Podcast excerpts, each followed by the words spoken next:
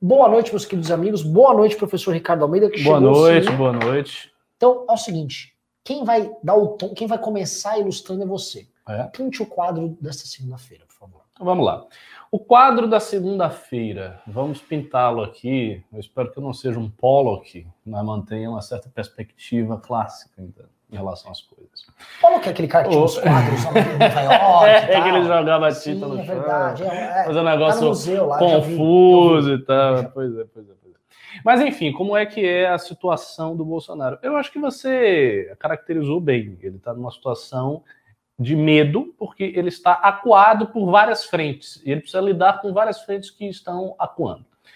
A última posição de avanço que o Bolsonaro teve, para a gente tentar recuperar esse fato, foi aquele projeto de mobilização nacional que nós vimos que não passou. Essa era a última posição de avanço, porque, de fato, era uma tentativa de subverter as instituições e de passar um projeto que conferiria a Bolsonaro um poder que ele não tem. Como ele não conseguiu fazer isso, então chegou a conta. Qual é esta conta? A conta é a seguinte: nós hoje estamos num período recorde de mortes por Covid no Brasil. Está né? Tá morrendo muita gente. Eu não sei com precisão qual foi o número de mortos hoje, mas tenho certeza que deve ter passado de 4 mil, 4.200, 4.300, alguma coisa assim. Então a doença está aí, a toda prova. A CPI que já está, já conseguiu as assinaturas, conseguiu 34 assinaturas e poderia ter conseguido 28 e seria suficiente para ser aberto. Então, a CPI já tem o apoio necessário, ela já tem o apoio necessário do Senado, e eu acho que o resultado dela pode ser muito, muito trágico para o governo Bolsonaro. Por quê? Por vários motivos. Primeiro motivo é que nós vimos uma diferença o tempo inteiro na quantidade de vacinas que o governo dizia que tinha. Né? Então, o Pazuello dava um número numa Sim. semana, no próximo semana ele dava outro número, depois ele dava mais outro número, aí chegava a um número, depois ele diminuía. Essas oscilações se deveram a quê? Essa é a primeira pergunta. A segunda pergunta é: por que todo o processo de logística relacionado à vacina foi tão ineficaz?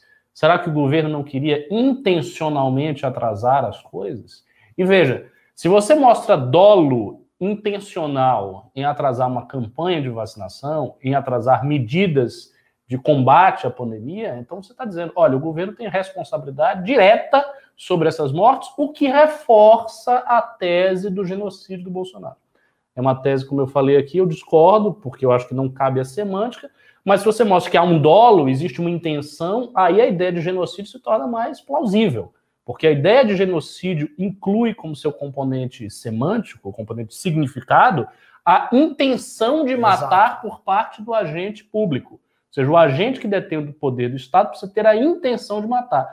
Se a CPI mostra que o combate à pandemia foi retardado intencionalmente, e há muitas razões para isso ter acontecido, por exemplo, Bolsonaro viu que podia ganhar algo politicamente, mantendo-se a pandemia, mantendo-se o, o, auxílio emergencial, ou Bolsonaro viu que a condição dos governadores ao enfrentar a pandemia com o lockdown era uma condição muito ruim para os governadores e aí quis manter. Enfim, ele pode ter as suas razões para ter feito isso intencionalmente. Se da CPI se chega a essa conclusão, então você tem um reforço muito grande à tese de que ele cometeu genocídio. Então, esse é o segundo ponto.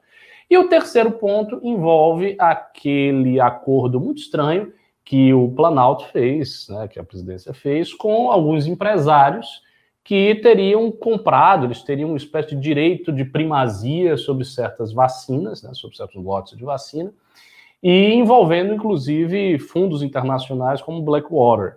Esse caso foi trazido aqui no MBL News pelo professor Tomás Conte, né, ele ilustrou isso com todos os detalhes, disse que fez uma pesquisa pessoal e viu várias coisas estranhas. Né? Então, este é um assunto, este é um objeto que pode ser tranquilamente investigado pela CPI.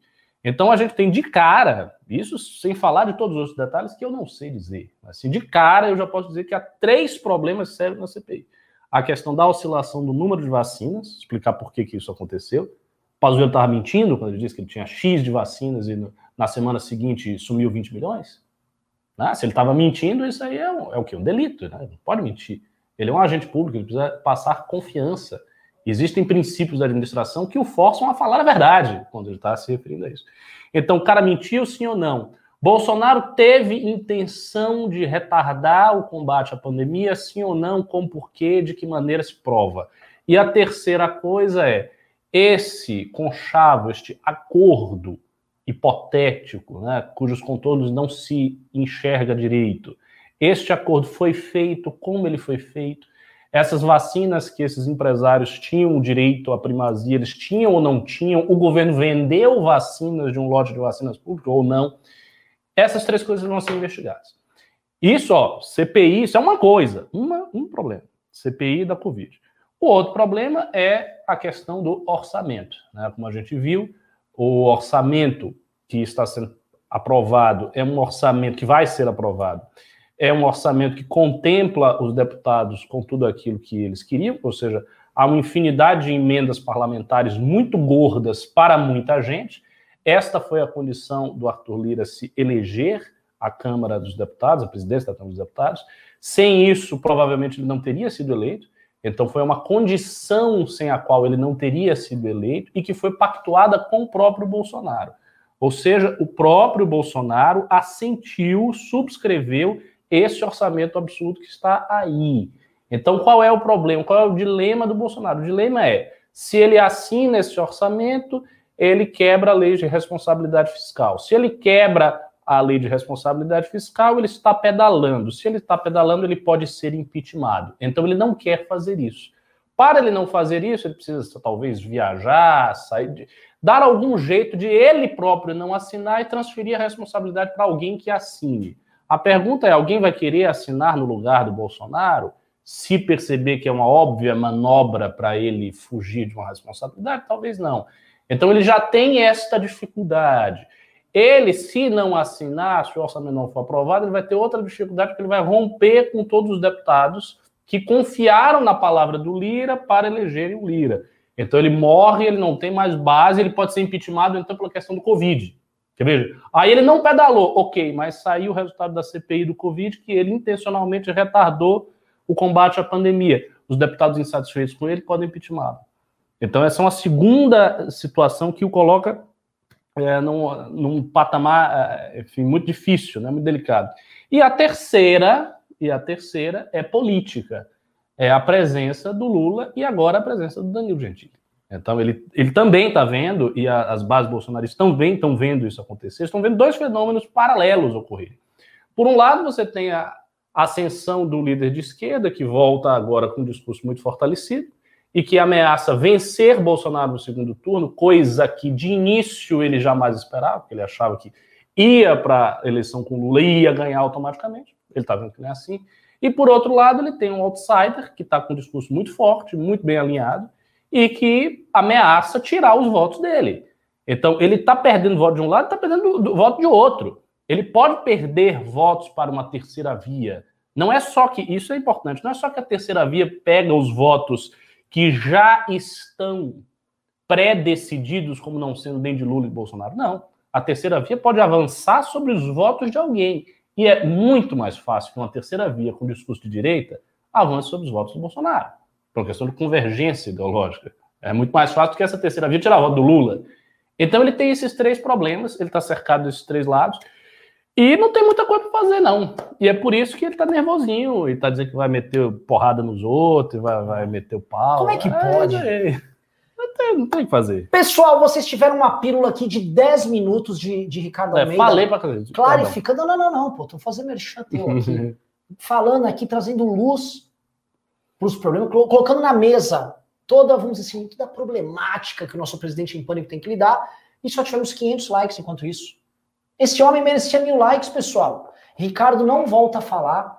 Ele vai fazer greve enquanto não tivermos mil likes aqui, pessoal. Ah, tudo bem, eu fico aqui de boa. Você tá tomando aqui, seu, tomando seu aqui meu sherbet turco, aí eu vejo aqui o, o, o, Renan de Naruto, com cosplay de Naruto. E outra coisa, então assim, vou, vou, vou, começar aqui então meu momento merchan, eu quero mil likes já. A gente já tá com 1.200 pessoas, estamos subindo aí.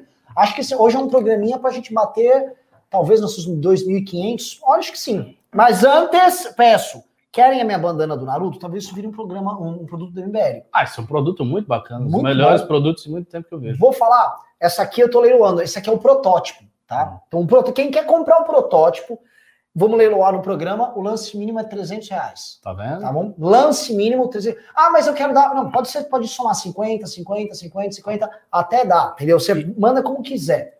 Isso é um grande investimento, porque pense, se o MBL no futuro assumir a presidência, você vai ter o protótipo da bandana do cara que possivelmente vai ser o ministro da Casa Civil. Ô, louco. Porra, dá pra, dá pra leiloar. Dá Isso aqui é a primeira bandana Puta que merda. o ministro usou. Puta merda, Ricardo. Puta merda, Ricardo. Gostei dessa ideia. Gostou? Ó, estamos com 800 likes. Ricardo, ó, Ricardo, começa a greve aqui que eu vou começar a falar. Hum. E aí você mete uma grevezinha aqui, vamos para mil likes. Mil likes! Caio do Galo tem que ver. É o seguinte, como eu vejo este pânico bolsonarista, professor Ricardo, é o seguinte. É, você colocou no final a questão Danilo, a questão Lula e a questão uh, orça, é, sanitária e orçamentária do Bolsonaro. O que, que dá medo nele? E eu acho que se a gente fizer um exercício aqui de. É, eu dei essa palavra, é cafona, empatia, mas um exercício de empatia. Eu vou me colocar no lugar do Bolsonaro. O Bolsonaro não tem nada para apresentar daqui até 2022. Ele olha o horizonte que tem. E esse horizonte é árido. O que ele está olhando é o seguinte: é um deserto. É que nem o, o, Ricardo com os mamelucos dele, com os beduínos dele atravessando o deserto lá. Não vê, cadê o não tem oásis? Ele achava que o oásis dele seria aqui um retorno ao auxílio emergencial. Tá todo mundo puto com auxílio. 150 reais para um grupo muito menor de pessoas. Então ele não tem. Ele olha só bucha no lombo dele. Tá, vamos ver se aumentou aqui. Ele, ó, falta, falta 99 likes para o Ricardo, Ricardo ser liberto, tá? É, é, é, é auxílio baixo, encheção de saco no colo dele. O Arthur Lira, que percebe nessa questão do orçamento e do não pagamento das emendas dele um problema e uma oportunidade, já está desenhando um caminho para o Bolsonaro se ferrar. Não sei se você viu que um dos caminhos que ele quer desenhar é eles uh, aprovam um novo orçamento de guerra, que é tudo que o, o, o Centrão quer. No orçamento de guerra, os novos gastos com a pandemia iriam incluir as emendas deles. Aí ele supostamente escaparia do crime de responsabilidade com o orçamento de guerra, só que, obviamente, um novo orçamento de guerra que os outros países não estão fazendo vai fazer com que a credibilidade do Brasil, o dólar exploda, ou seja, eles vão colocar, só para o Bolsonaro não se ferrar, eles colocariam o Brasil numa situação horrorosa, numa rota de colisão com uh, investidores externos que já perceberam, isso não é de hoje, que a situação brasileira é uma situação especial. É uma calamidade, novamente, não apenas sanitária, mas uma calamidade político-econômica. O Brasil vai se recuperar mais tarde da crise, o cenário vai ficar ruim e o Bolsonaro está começando a pagar o preço por isso já. Né? Eu acho importante a gente sempre levantar essas coisas, sempre avisar vocês: olha, nós avisamos, Ricardo, você está liberto. Mil likes. Opa! Agora sim. Liber, sim. Libertar o homem! Libertou o crack. Libertou o crack. o crack do terror ou do caos? O crack do caos. Eu acho pior ainda. O, o que que acontece, Ricardo, que eu, que eu vejo? O Bolsonaro, ele, ele tá olhando para algo que é terrível para ele, que é o seguinte, ele só tá administrando o problema. Você vê essa questão do, do, da CPI do Covid, ela já é ruim, né? Qual é a resposta que ele dá? É uma resposta política em arrumar uma briga com o STF, terrível para ele, e arrumar uma briga. foi no outro canal, já teve pimba de 500 reais para Já teve pimba no outro canal, no cast? Júnior, você anota os pimbas aí? Então já tem uma. Ó, posso falar? Já tem 500 reais. Para levar a nossa Pô, aqui, pô, 500 é. Entrou na briga. É o leilão, hein? É Se leilão. tiver alguém de 600 aí. O que acontece? Olha aí, a resposta dele para um problema que caiu no colo dele, que é a CPI do Covid, é gerar um problema com governadores, prefeitos e com o STF. Tem governador e prefeito alinhado com ele. É desnecessário isso que ele está fazendo. E é tão burro que aí a, onde foi cair a relatoria? Você viu na mão de quem caiu a relatoria da CPI do Covid? Hum. Renan Calheiros, que quer se vingar desde aquele golpe. Porque o Renan Calheiros, toda vez que ele não ganha nada, é golpe. Desde o golpe que ele tomou do Alcolumbre, sim, com apoio sim. do governo federal na eleição para a presidência do Senado em 2019. Então o Renan Calheiros está sentado ele tem igual um vilão de filme, dando risada, né? Olhando assim, o Bolsonaro vai ter que sentar para chorar aqui no meu, no meu colo. Assim, é tão estúpido o que está sendo feito. Ah, e o Cajuru, o grande aliado do Bolsonaro, é, foi tocado para fora ali não vai estar no grupo ali principal da, da CPI. É, mas isso eu não entendi também, porque eu vi a notícia dizendo, pelo menos o Cajuru alegava, que ele tinha recebido um aval para divulgar o áudio. Mas como assim? Eu, eu achei Qual é o propósito disso? Ele queria divulgar um áudio que ele está dizendo que ele vai bater no Rodolfo Rodrigues? É. é. Não, assim, tem, não, tem, não tem lógica nenhuma. Eu olho, assim, me parece o seguinte: o Bolsonaro, é, para um cara como o Bolsonaro recorrer ao Cajuru, é que a situação é bem complicada para ele. E ele está novamente fora do, do prumo. Ele está com a cabeça bagunçada. A questão orçamentária, que imagina a cabeça dele não dizer, ah, só é assim, assim, assim, não, vou preso, quem que tá, me resolve alguém, só é, porra! Imagina a cabeça do cara com a questão do orçamento. A do Covid é, uma, uma, é um lance onde ele, até vê assim, uma oportunidade. A do orçamento é só treta. É, porque a do Covid ele ainda pode tentar fazer um discurso, mas eu também não acho que é oportunidade, não. Eu acho que isso é ilusão também, cara, porque a situação do Covid é grave demais. A gente está no auge da doença. A percepção subjetiva do início da doença era mais terrorífica do que hoje, mas a gente está no auge da doença. Então não tem muito o que dizer. É, vai fazer uma CPI, ele vai se justificar que ele demorou e ele foi incompetente, mas ele não tinha intenção de matar as pessoas. Que legal, né? Você, pô, você foi apenas um incompetente. Você apenas demorou mais do que esses países aqui. Mas tá tudo bem, tá tudo ok, Sim. você não teve intenção. Sim. E você vê que ele, na fala com o Cajuru, ah, ele em nenhum momento uh, tenta defender o governo dele e a atuação do governo dele. O tempo todo estão querendo me ferrar! E tem que ferrar o governador e o prefeito! Oi? Quer dizer, ele, não, ele podia vir com um assunto assim, ó, oh, estão me perseguindo aqui, porque eu não adotei o caminho deles, e eu fiz isso, isso, isso. Não, ele não tem, ele não tem defesa. Ele não tem defesa. E ele só faz o seguinte: se é para ferrar, eu ferro os outros junto aí também. Ele não tem defesa, é ele não tem defesa porque a saída bolsonarista, se ela tivesse sido adotada, ela seria o seguinte: não faça nada. É isso. Continue a sua vida desde o princípio normal. As pessoas vão morrendo, passa cloroquina e segue o baile. É isso. O, o, original, assim, o pacote original de medidas do bolsonarismo que ele queria que passasse era este pacote. Era cloroquina, tratamento precoce com ivermectina, e junto com a cloroquina, e seguir a sua vida normal, sem lockdown, Exatamente. sem fechamento, sem nada. Seguindo a vida. Seja, todo mundo vivendo. Deixa eu te fazer uma pergunta, Ricardo. Aqui, é ó, bom é. ponto, um bom ponto que acho que não vi também ninguém, nenhum analista falar com base nas declarações do Bolsonaro, assim, você já antecipou aqui, mas dá para você fazer um exercício de imaginação. Qual seria a política de Estado do Bolsonaro? Tipo assim, o Bolsonaro tem a chave de tudo. Você pode tocar do jeito que você quiser. Como seria a sua reação à pandemia? Perfeito. Ah, bela, bela pergunta. Dá para fazer um exercício, exercício. É. exercício de imaginação. Bom, a primeira coisa que eu acho que seria diferente é não haveria lockdown. Nenhum. Em lugar nenhum, por tempo nem nenhum. Nenhum. Nem medida, nem nada. Galera circulando normal. Esse é o primeiro ponto. Circulação normal de todo mundo, tudo aberto, empresa aberta, etc, etc. Tá? A, a segunda coisa é, eu acho que o governo federal, porque ele de fato fez, e eu acho que faria mais, ele se esforçaria mesmo em ter os estoques de cloroquina, de vermectina. Não, não acho que ele ia deixar as pessoas morrer e acabou. Não, ele ia criar uma coisa que ele tem na cabeça de que a cloroquina funciona, de que a vermectina funciona, e eles iam estabelecer isso como um protocolo de tratamento precoce oficial. E aí, claro, se isso fosse uma coisa na prática, ia ter uma confusão com a comunidade médica. Ter... Mas, enfim, assim, supondo que Bolsonaro seja um deus, ele é o doutor Manhattan, ele faz assim e o negócio aparece. Seria isso. Tratamento precoce com ivermectina, com cloroquina e com o que aparecesse. E total abertura. Ah, aí os hospitais chegaram à sua lotação máxima, mais tratamento precoce. Não deu para resolver, eu acho que, que o governo federal daria um dinheiro para construir os hospitais. Eu não acho que chegou em 100% ele se negaria a construir. Eu acho que ele construiria mais alguns hospitais.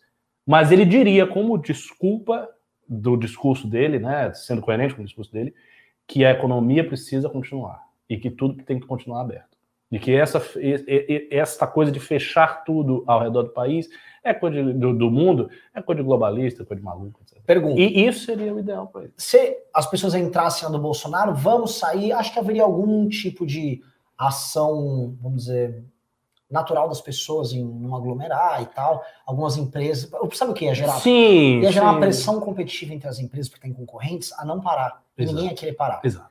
Só que Exato. ia ser um morticínio lá para abril, maio, junho do ano É passado. o que tudo indica. É o que tudo indica. É porque é, é, é, é, por isso também que o bolsonarismo tem sempre reservas de defesa argumentativa. Por quê? Porque ele não consegue fazer as coisas do jeito que ele acha. Sim.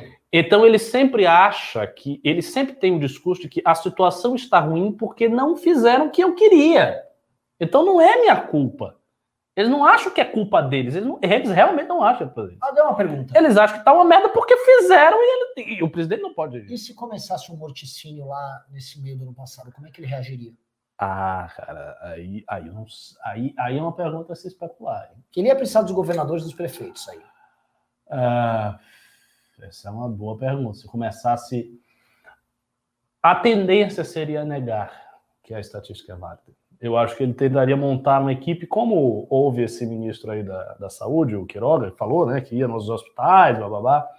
Eu acho que a tendência era o governo federal criar uma equipe para verificar se as estatísticas estão. Falar que tá todo mundo tendo resfriado. É, porque ele ia achar que estão exagerando, porque eles acham isso. Eles acham que essas. Tá, tem 300 mil mortes. Não, não é tudo isso. Tem 150 e metade aí é porque o cara tinha outras doenças, não foi bem um Covid. Né? A galera se esquece, eles também têm isso.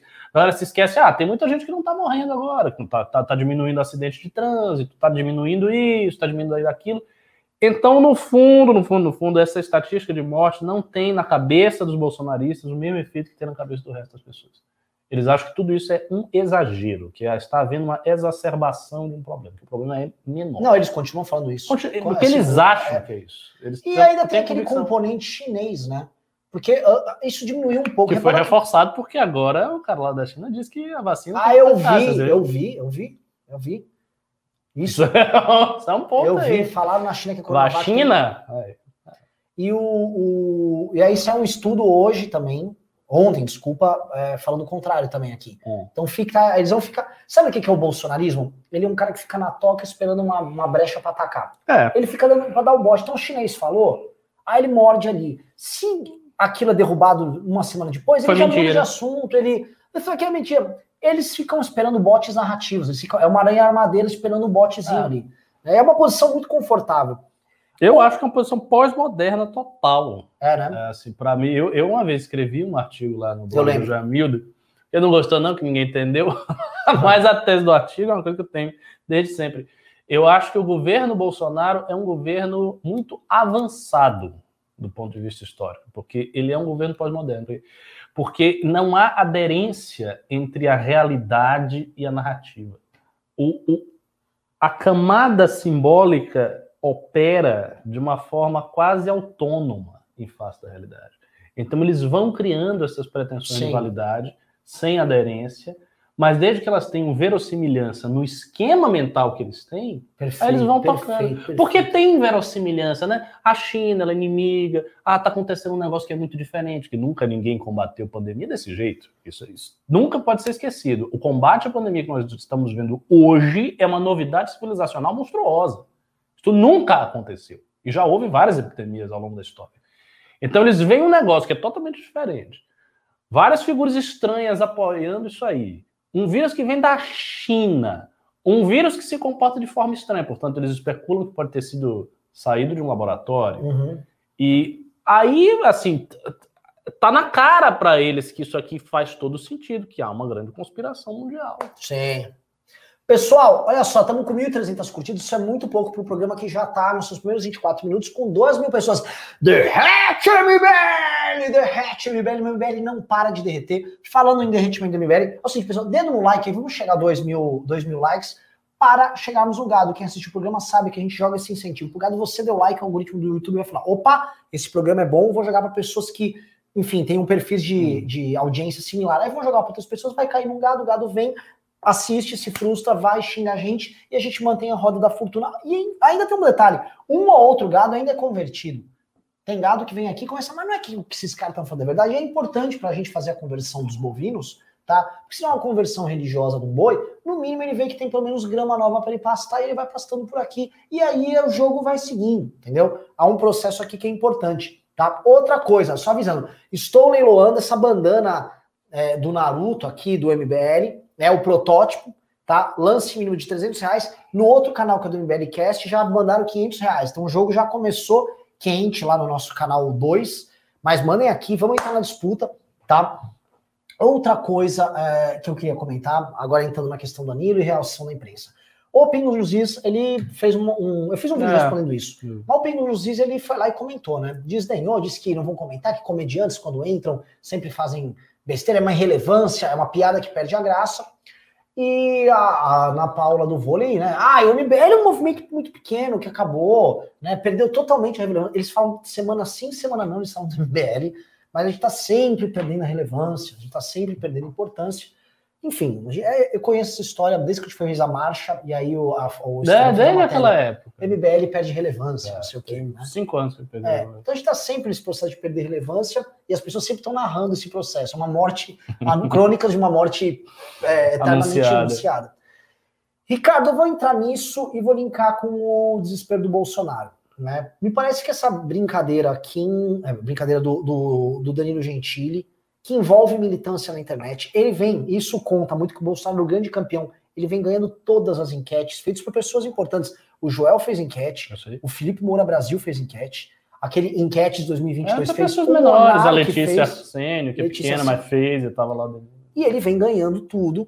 E vem ganhando. Você pega uma, uma, uma enquete feita pelo Felipe Moura Brasil, que conta com o Moro, você imagina que vai ganhar o Moro. Onde eu quero chegar aqui para o pessoal do Pingos dos Is?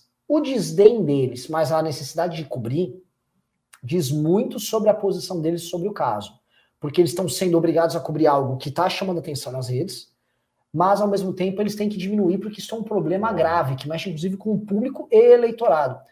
Como você vê o bolsonarismo reagindo a um fenômeno que envolve militância em redes, não no campo da esquerda, não é o Felipe Neto com o Freixo, é na Seara que eles achavam que eram donos. Sinceramente, eu acho que a esta altura do campeonato, o Bolsonaro não tem nada a fazer.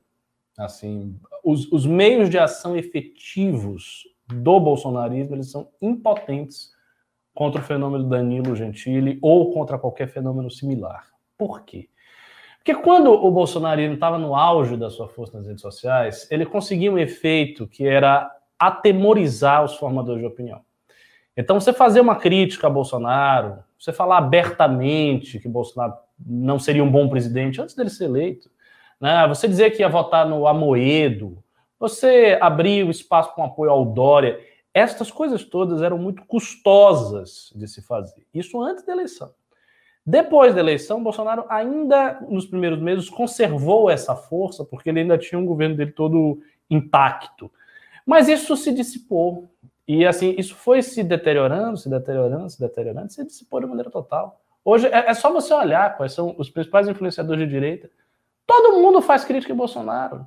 Todo mundo bate no Bolsonaro e bate pesado, e chama de genocida, chama de merda, chama de quadrilheiro, chama de vagabundo.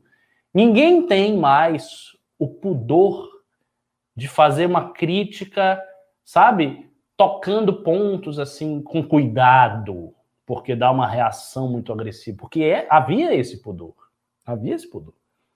A fazer uma crítica frontal ao Bolsonaro não era uma coisa simples. Eu lembro disso. Eu lembro de várias pessoas com dificuldade de fazer certas críticas e reclamando que eram perseguidas por uh, militantes quando estavam fazendo apenas críticas pontuais. Então a pessoa se reclama, pô, pô, eu fiz uma só uma crítica, eu só disse que ele é pouco, ele é pouco preparado, não, não é óbvio, e estava lá a militância perseguindo. Hoje em dia, a militância Bolsonaro não tem mais essa força. Não consegue fazer mais nada. Você pega assim, você vai lá, Alexandre Boy, Paulo Cruz, Raso, agência.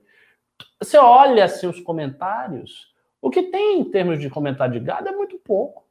O gado hoje está seguindo só as pessoas que insuflam o gado. Embolhou, né? Embolhou. Então, não, eles não têm o que fazer. Eles não têm o que fazer. E esta tentativa de desconstruir a candidatura do Danilo dizendo que ele é um outsider, ele é um palhaço, não é uma coisa séria, o Mbele é um bando de meninos, etc, etc. Essa tentativa é, é, muito ridícula. Ela é muito ridícula porque ela vem de quem vem. Né? Ela vem de pessoas que, há pouco tempo atrás, estavam dizendo que Bolsonaro era um cara muito foda, muito incrível, porque ele era um outsider. Porque ele nunca tinha tido cargo nenhum Porque ele nunca tinha feito porra nenhuma no parlamento, então isso era um sinal. Você lembra? Claro, ele nunca provou nada, porque para provar porque... você precisava roubar. Exatamente. É um sinal de que ele é limpo, é um sinal de que ele era diferente. Então, essas pessoas do, do Pingo nos Is e programas parecidos, ele não tem como abrir a boca e falar do Danilo nesse sentido. Porque o Bolsonaro se vendeu como outsider. Então não dá. Só quem pode falar isso, eu vou dizer, é a mídia tradicional mesmo, a mídia mainstream, ou o próprio Lula e o PT. Eles realmente têm esse discurso. Se eles quiserem usar esse discurso, eles têm onde usar. Porque eles não são outsiders, eles tiveram a presidência, governaram várias vezes. Aí é diferente. Aí a crítica assume um certo peso substantivo. Vindo do bolsonarismo, assume um papel ridículo. É o cara fazer essa crítica e dizer, ah, é isso, é ah, engraçado, o Bolsonaro se vendia como outsider lá atrás. Ah, não pode ter um palhaço, ele é humorista, mas que coisa, né? Bolsonaro ficou famoso porque era Bolsonaro zoeiro. Nunca houve um presidente da República que teve tanto meme sobre ele do que Bolsonaro. A Bolsonaro dele acreditar no meme. Bolsonaro foi uma, é. um grande meme. Era só isso, era só humor. A militância bolsonarista foi primorosa em construir um humor político. Aí ela olha para um humorista e ela diz: Ah, não pode não, porque ele é um humorista e porque ele é um outsider.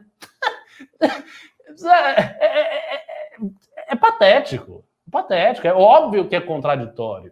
Este argumento não pode ser levantado por eles. Ele pode ser levantado pela mídia normal Sim. e pelo PT. Por eles não. Ou pelo candidato do PSDB, uma figura tipo o Leite. Esses caras podem dizer, ah, eu tenho experiência, o Danilo não tem experiência nenhuma, nunca governou porra nenhuma, então esquece ele, isso aqui não é uma coisa séria, mas não vindo do bolsonarismo. Então eu acho que essa é uma tentativa desesperada, ineficaz, não vai servir para nada.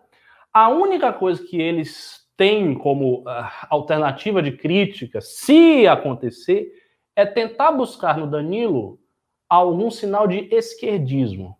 Só que isso é muito difícil, porque o Danilo não é um esquerdista em nada. É claramente, obviamente identificado com a direita. Assim, é, o alinhamento dele é muito claro. Né? O, o, a briga que ele tem com a mídia, com o establishment dos artistas. É, é, é uma reedição de coisas que a Nova Direita dizia vários anos atrás, inclusive o Bolsonaro. Então não tem como também você explorar isso, o que eles fizeram na época do Dória.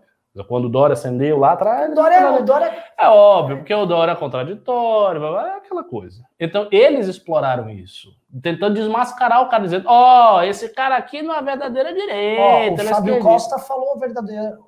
O Danilo estava na lista do PT, a lista negra. Exato. O Danilo tem uma história longa de, de, de problemas com o PT, o negócio da Maria dos Rosário, etc.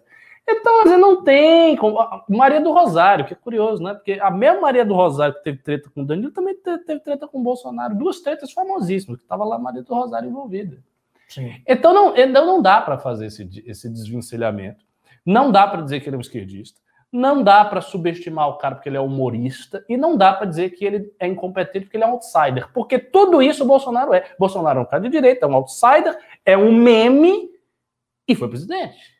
Então, assim, agora tem uma diferença. E aí é ruim para os bolsonaristas. O Danilo tem um histórico limpo. O Bolsonaro já não tem mais. O Bolsonaro já tem um histórico de ter cedido tudo ao Centrão. O Danilo não tem, óbvio, não, não governou. Então, todos os pontos de diferenciação do Danilo com o Bolsonaro são pontos negativos para o Bolsonaro. Não tem um único ponto positivo. Zero. Eu vou falar do Amoedo aqui também, para quem está assistindo, que é importante, porque é o seguinte: estão olhando o Danilo, obviamente, é uma figura que chama muito atenção, mas Amoedo, a, a internet criou um cluster, criou um bloco, né? Danilo, Amoedo e Moro. E o cluster meio que se criou naturalmente. Uhum. O Danilo falou: ah, se eu ganhar, vou botar o Amoedo para governar. O Moro falou: eu apoiaria o Danilo. O que que acontece? Prestem a, presta atenção no que vocês vão ouvir agora, tá? Me parece que independente do Danilo ser candidato ou não, isso beneficia por demais o Amoedo. É claro. Porque o Amoedo vira um protagonista e mais. Nessa disputa entre as diversas pré-candidaturas a ir para o segundo turno tirando o Bolsonaro, esse bloco, que inclui Moro, Danilo e, e Amoedo, é o bloco majoritário. Isto para um PSDB, isso para um DEM, isso para a política mais tradicional, é muito confuso de lidar. Ah. É muito difícil. Esses caras não conseguem olhar para isso e, e, e, sabe, e, decifrar. Só que eles têm um problema que em 2018 eles tentaram fugir e agora eles não vão poder fugir. Que é o seguinte: eles vão ter que se adaptar. Porque se, não, se deles não vier essa terceira via, ou seja, se a terceira via não vier do PSDB, do DEM, de um, de um, de um grande encontro do Kassab e do PSD, do DEM, do PSDB e do MDB, seriam esses nomes, vamos dizer, o centro, vai? Se não vier deles, um, os aliados históricos deles no, no centrão e em partidos menores vão procurar os caminhos e eles próprios vão ficar caudatados de outros projetos, ou do Lula, ou do, ou do Ciro, ou do Ciro menor, ou do Bolsonaro. É e isso para eles nunca esteve no script. Quando a gente está falando assim, essa reunião dessas figuras é uma reunião que a imprensa ainda não entendeu, porque a análise política da imprensa é uma análise política muito pobre, tá? É, a gente está avisando vocês que assistem aqui no MBL News, vocês sabem antes e sabem melhor. Esse é o lance que o, o, esse programa é foda. Você vai saber antes e você vai saber melhor. Isso aqui não estava no script. Um cara, por exemplo, um articulador como. Vamos pegar o Rodrigo Maia, um articulador, ele olha para isso aí ele prefere. Não, isso não pode ser verdade. Por quê? Eu vou chegar no Moedo agora. Uhum. Já vou passar a bola para você. Um cara como o Moedo, se o Danilo eventualmente não é candidato, mas ele tem um apoio, e tem um apoio do Dória, apoio do, do Moro, é um cara que vai, vai ascender nas pesquisas. Mas, se ele começa a se associar publicamente, ele acende. Ele já vira, né, eu estava eu tava comentando aqui entre nós aqui antes do programa, que o Amoedo só nessa situação ele é maior do que o Novo inteiro e o novo que está em rebelião com ele, o Amoedo pode ver assim, novo. Porque é o seguinte, estão tentando tomar o partido dele para transformar o partido dele em caudatário Bolsonaro. Hoje o Amoedo é uma figura maior do que o próprio partido. Né? Numa, numa situação dessas, ele também ganha essa força. E este trio, e é essa a minha, minha tese central, independente de Danilo candidato ou não, este trio é o grande eleitor. Uhum. Uhum. E este trio, enquanto grande eleitor, ele muda completamente o jogo de terceira via e obriga a gente, e eu acho que essa é a grande. Se fosse assim, olha, qual o grande xadrez 4D que pode ter aí?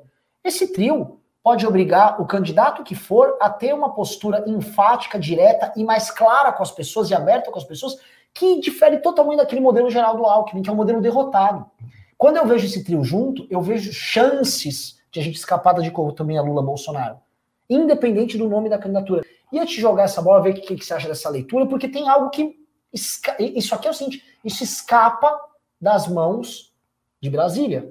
E a gente sabe o seguinte: se a gente for depender, Ricardo, do que for decidido numa mesa entre o DEM, o PMDB e o PSDB sobre candidatura, eu acho que nós estamos lenhados. A gente vai ficar na mão do Bolsonaro e do Lula. Que, como, como você vê esse game? Não, eu concordo. Eu acho que a percepção hoje dos agentes políticos sérios, esses articuladores, tirando aqueles que estão mais próximos, enfim, falando de uma maneira geral, é que essa opção não se viabilizará. Então, eu acho que eles têm essa opção. Vou aqui usar uma viseira na testa, tá longe ainda é. da eleição, ele é um comediante. Para viabilizar a candidatura é mais difícil do que as pessoas pensam, não é bem assim. É, eu acho que é desse jeito. Então, eles estão levando essa coisa no banho-maria, como se fosse uma brincadeira sem grandes consequências, né? achando que ela não pode ser viabilizada. O problema é que, é como você disse, não é apenas uma coisa de uma pessoa, uma figura só. Não é como se o Danilo resolvesse fazer uma grande piada, assim, uma grande brincadeira. É, é mais do que isso. Porque envolve o Moro e envolve o Amoedo. Né? envolve duas pessoas que não são humoristas, né? que têm uma imagem de credibilidade tradicional mais forte do que o Danilo, porque ele é um subversivo, na medida que ele é um clown, um humorista, ele é um subversivo. Né? Então ele pode fazer muitas coisas e depois dizer, eu estava fazendo uma piada, era um grande stand-up. Isso faz parte do personagem, mas não faz parte do personagem do Moro e não faz parte do personagem do Amoedo. E em se tratando do Amoedo especificamente, porque o Moro é aquela coisa, é difícil que ele sai e tal. Mas se tratando do Amoedo, é um cara que já saiu para presidente. Então, obviamente, ele tem ambições presidenciais. O Amoedo tem ambições presidenciais que estão latentes, mas ele tem. Ele saiu para presidente. Ele foi a opção de presidência junto com o Bolsonaro e foi pre preterido pelo Bolsonaro, em favor do Bolsonaro. Havia ali claramente dois candidatos de direita. Era o Bolsonaro e era o Moedo. O Amoedo perdeu e o Bolsonaro foi. Isso é que aconteceu, isso aconteceu, isso aconteceu na realidade. Então não é nem um pouco difícil, nem um pouco improvável que o, o, o Amor. O que, que aconteceu? Mais um time de No outro canal? Não, nesse agora. Não, esse eu vi já. Teve um de 500 aqui. Já faz tempinho, já faz uns 15 minutos. Então, continuando. Não é nem um pouco improvável que o Amoedo veja que não. Se o Danilo não foi, então eu tenho esse apoio aqui, chegou a minha vez. Porque aí eu me torno um candidato muito vitaminado, como eu não era na eleição passada, e aí eu posso ir à forra com o Bolsonaro. Eu posso mostrar que ele que eu gosto e que eu sou melhor que ele. Porque o Amoedo foi muito, muito atacado. Ele foi muito atacado pelos bolsonaristas, por essa militância que fazia medo na época, era forte. Essa militância esculhambou o Amoedo. A militância tentou humilhar o Amoedo. Tentaram quase obrigá-lo a tirar a candidatura dele para apoiar Bolsonaro no primeiro turno. Então houve toda uma, toda uma desconstrução do Amoedo, uma violência em torno do Amoedo, que ele deve ter isso aí na memória dele, que ele não se esqueceu, aconteceu ontem. Então eu acho que não é uma brincadeira, não dá para reduzir isso a uma idiosincrasia ou uma atitude isolada do Gentili. É, vocês estão vendo que a gente está comprando esta ideia, e quando o MBL compra uma coisa, nós tem, temos a tendência de sermos muito persistentes e querer que a coisa saia do papel. Então é um negócio sério. Está em jogo uma coisa séria. Eu acho que ameaça a manutenção do Bolsonaro e ameaça o próprio Lula. Porque tem esse grande detalhe. Eu tenho feito essa previsão de que eu acho que, se for um segundo turno, PT e Bolsonaro tende a eu tendo a acreditar que o PT ganha. Há muito tempo que eu falo isso. Mas eu não acho que se for o PT e, qualquer e um qualquer é. outro PT ganha. Sim. Esse é um ponto. Não é assim que ah, o PT está tão fortalecido que bote quem for, o PT ganhou. Não é assim. Porque o PT se vale muito do anti-bolsonarismo. Mas com outro candidato, que não é Bolsonaro, não tem mais anti-bolsonarismo. Aí é um candidato sem anti-bolsonarismo com o antipetismo residual que ainda existe na sociedade. Então o PT pode se dar muito mal. E eu acho que no futuro aí, se esse negócio de Danilo Gentili começar a crescer, crescer, o próprio PT vai começar a abrir olho. As esquerdas vão ficar preocupadas. Agora ainda não estão. Agora quem está preocupado é o Bolsonaro. Mas eu acho que no futuro eles vão ficar. Eu vou falar. Mais do que Bolsonaro, os outros nomes que estão disputando ali já estão assim. Tá, beleza. Agora, Danilo, para de brincar. Aí vem uma matéria. Uhum. Aí vem uma... Tá bom, já de... entendi. É, porque esses caras, eles têm essas teorias, essas teorias chantagistas de que, ah, a galera não quer, né? O Lula e não quer o Bolsonaro. Então, por que, que não me quer? É. Não é assim, não, irmão. É, é isso? A sua principal qualidade de dizer que você não é o Lula e o Bolsonaro? Tem 200 milhões de brasileiros que não são o Lula e o Bolsonaro. Você sabe qual é o problema? Assim, que os caras não aprendem. E não aprendem e continuam não aprendendo. E eles se acham espertos por causa disso. Isso me dá uma raiva, Ricardo, assim, monumental. É a ideia de que é, eles não precisam ter um discurso ou representar, vamos dizer assim, uma vontade da sociedade civil. Essa vontade que eles dizem representar, eles vão, contratam um marqueteiro, é, ele faz uma pesquisa é, quali, é. aí eles põem um monte de gente numa sala e fala: olha, o povo é. quer ouvir isso, o povo quer ouvir aquilo. Aí ele se adapta de forma profundamente artificial para uma estratégia como essa, falando platino, tipo, oh, o povo gosta de emprego. Isso. Olha, eu sou o candidato do emprego. Exato. as pessoas não caem mais nisso, isso já passou. E os caras não entendem. O que, o que eles sempre repetem é não, mas olha a eleição municipal, é, é outra coisa a munição municipal. O cara não vê o presidente como alguém que tapa o buraco dele. O cara não vê o presidente como isso, como um cara que multa, faz a multa de trânsito, como um cara que cuida da escola. Agora ele vê como algo macro, que envolve até os valores dele. São coisas diferentes. E assim, sendo coisas diferentes, eles deveriam ler e propor coisas diferentes. Eles não mudam. O, por exemplo, o que, qual o discurso que o Dória fala assim, que é tão diferente do Bolsonaro, que demanda da sociedade que ele externa. Nada. Qual o clamor, qual a indignação que a pessoa vai criar uma âncora com, com Agora o Agora vacina, só isso. Que, que assim, é uma, mas só percebe, coisa. como a vacina ela é despida de um discurso prévio, fica fraco um cara que vai e me entrega não uma, mas duas vacinas. Meu irmão, esse cara era para estar numa posição destruidora. Assim, pense em dinheiro, você que está me assistindo. O, o Aécio, o Alckmin e o Serra, todos eles foram nomes que pintavam eleitoralmente melhor do que o Dória está pintando. Eu não estou dizendo aqui que o Dória foi um governador pior do que eles. No meio da pandemia, o Dória entregou a, a porra da vacina. Agora, há algo muito errado feito pelo Dória que faz com que não haja um cara crachá e fale: eu não sou Bolsonaro, não sou Lula, eu vou com esse cara. Que tinha nesses outros que eram péssimos comunicadores. Lá era fácil. Ah, esse aqui é o nome que vai ter que ir contra o Lula. Então era uma coisa meio óbvia. ia mal, mas hoje acabou isso, porque hoje o Bolsonaro ocupa esse, espaço de oposição anti-PT, tá se reduzindo, tá ficando nichado e tal. Esse novo cara vai ter que encontrar um discurso. Qual é o discurso? Deles não é. Se fosse o Kim, fala assim, ó, quero um parlamentar que represente esse discurso. Kim Kataguiri. Uhum. Não à toa é o parlamentar mais enfático, é o parlamentar mais destacado esse ano. O discurso político que está assim, tá pronto é o discurso do Kim. Quem fala esse discurso nas redes sociais? Eu posso listar alguns nomes. Posso listar o Reni, posso listar o Arthur, posso listar o Danilo Gentili, posso listar o MBL, eu, o Ricardo, uma série de influenciadores, o Nando Moura. Tá aí. Tem uma lista de pessoas que externam um discurso que ele ganha cada vez mais tração nas pessoas e representa uma angústia que é real. Por que diabos os caras não ouvem? Eles não ouvem. É, esse distanciamento. Eles não isso, ouvem. Isso, e posso isso gera uma angústia, Ricardo, que é do cacete. Eu fico angustiado. Eu falo, porra, tá aqui o caminho. Não temam o Bolsonaro. Né? Fica antecipando briga, vamos na moita. Que moita? Não tem moita. É, é, é assim, o motivo de, de, deles terem essa, essa atitude é, é, é o motivo de, de, de ser uma escola de política. Isso é uma escola de política. É o modo como eles sabem fazer política. Eles só sabem desse jeito, eles não sabem do jeito que a gente faz. É geracional, né? Não, é mais que geracional, porque às vezes você tem. A, a, gente tem 30 anos, tem gente que tem 30 anos que é dessa escola. É uma escola, é um modelo de fazer política que funcionou durante décadas a fio. E que é, realmente é o modelo mais consolidado de política no Brasil. O modelo de política consolidado é essa política de máquina que o Central faz. Tanto que o PT, que é um partido ideológico, teve que fazer essa política, e faz essa política, e hoje sabe fazer as duas.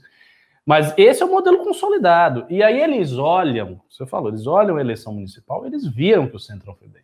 Eles viram que não teve essa renovação de tudo, e eles ficam confiantes de que esta coisa que a gente está fazendo aqui vai passar. Eles acham que isso vai passar. Que vai chegar daqui a cinco anos, seis anos, e não tem mais MBL, não tem mais ninguém, e é tudo do mesmo jeito que sempre Sim. foi. Vou fazer uma pergunta para o público rapidinho. Pessoal, se deram 2 mil curtidas, vamos chegar a 3 mil curtidas para a gente chegar a 2.500 pessoas na live. Digite um se vocês acham que o bloco Moro, Amoedo e Gentili é mais poderoso. Ou digite dois se você acha que o bloco Dória, Mandetta, uh, quem mais? Leite. Hulk, o Leite é mais forte, tá? Qual desses blocos é, dialoga mais com vocês? Porque pode ser que você fale, não, não, Renan, eu acho que o que é mais forte é o discurso dos caras de gestão e que eles têm experiência e tal. E vocês vão botar dois aí, cara. Pode botar, eventualmente vocês acham que isso aqui é uma aventura, uma loucura. Então, eu botando um aí. É, é, é, isso. Essa é a primeira coisa. A segunda coisa é, esses caras valorizam muito a mídia do jeito que a gente não valoriza. A é. mídia tradicional e tal, eu sei disso. Lá na Bahia era assim, eu conheci políticos velhos, que o cara ficava muito mais feliz. Ele podia fazer uma live com o Arthur. Ele tá nem aí. Ele queria que saísse uma notinha num jornal baiano, que ninguém lê aquela merda, mas saía lá uma notinha no jornal. Sim. Então ele ficava orgulhoso e me mandava. Eu recebi várias notas. Ninguém via aquilo lá. Né? Ninguém vê, ninguém se interessa. Você olhava a rede social do cara, tinha três curtidas. Mas para ele aquilo é importante, porque ele aprendeu na escola que o jornalismo normal faz a opinião pública e blá blá blá. Então eles têm esta visão. E ainda tem um terceiro fator. Quando você adota um discurso como o nosso, tal, você adota um discurso que atrai muitos inimigos. E esses caras da política, eles não estão acostumados com essa coisa do inimigo ideológico. No máximo que ele tem um adversário posicional. Uma pessoa que ele vai perder, ou um inimigo local Nossa, da cidade. Você é muito bom, Ricardo. Ele não quer um inimigo ideológico. Esse cara é, é uma coisa situacional, né? Exato. O, o cara é um adversário numa disputa comigo numa prefeitura que amanhã é meu aliado. Exatamente. Então não tem inimizades ideológicas, não tem treta, não tem negócio, ah, ele é petista, eu sou. Não tem nada disso, irmão. É um administrador, você está ali na política, você está lá, você está cá. Tanto que tem muita gente que, por exemplo, que vai para um partido, depois vai para outro, depois vai para outro, e não importa o programa do partido, porque os partidos não têm programa. Os programas elas são intercambiáveis. Programa do. Qual é a especificidade? Me diga aí, a especificidade do programa do do PMDB e do PSDB e do DEM e do Solidariedade e do PSD, o que, que tem de diferente no programa dos partidos? Nada, tem nada. Porque do PDT eu, eu tenho, eu consigo, quando eu falo PDT, eu sei mais ou menos o que é. É um trabalhismo, um brisolismo, tem um programa. O PT também tem um programa, embora como o PT se tornou grande demais, esse programa também tem enfraquecido. O PSOL tem um programa, o MBL, que não é um partido, tem um programa. Esse outro partido não tem programa nenhum, pô. Qual é o programa do Kassab?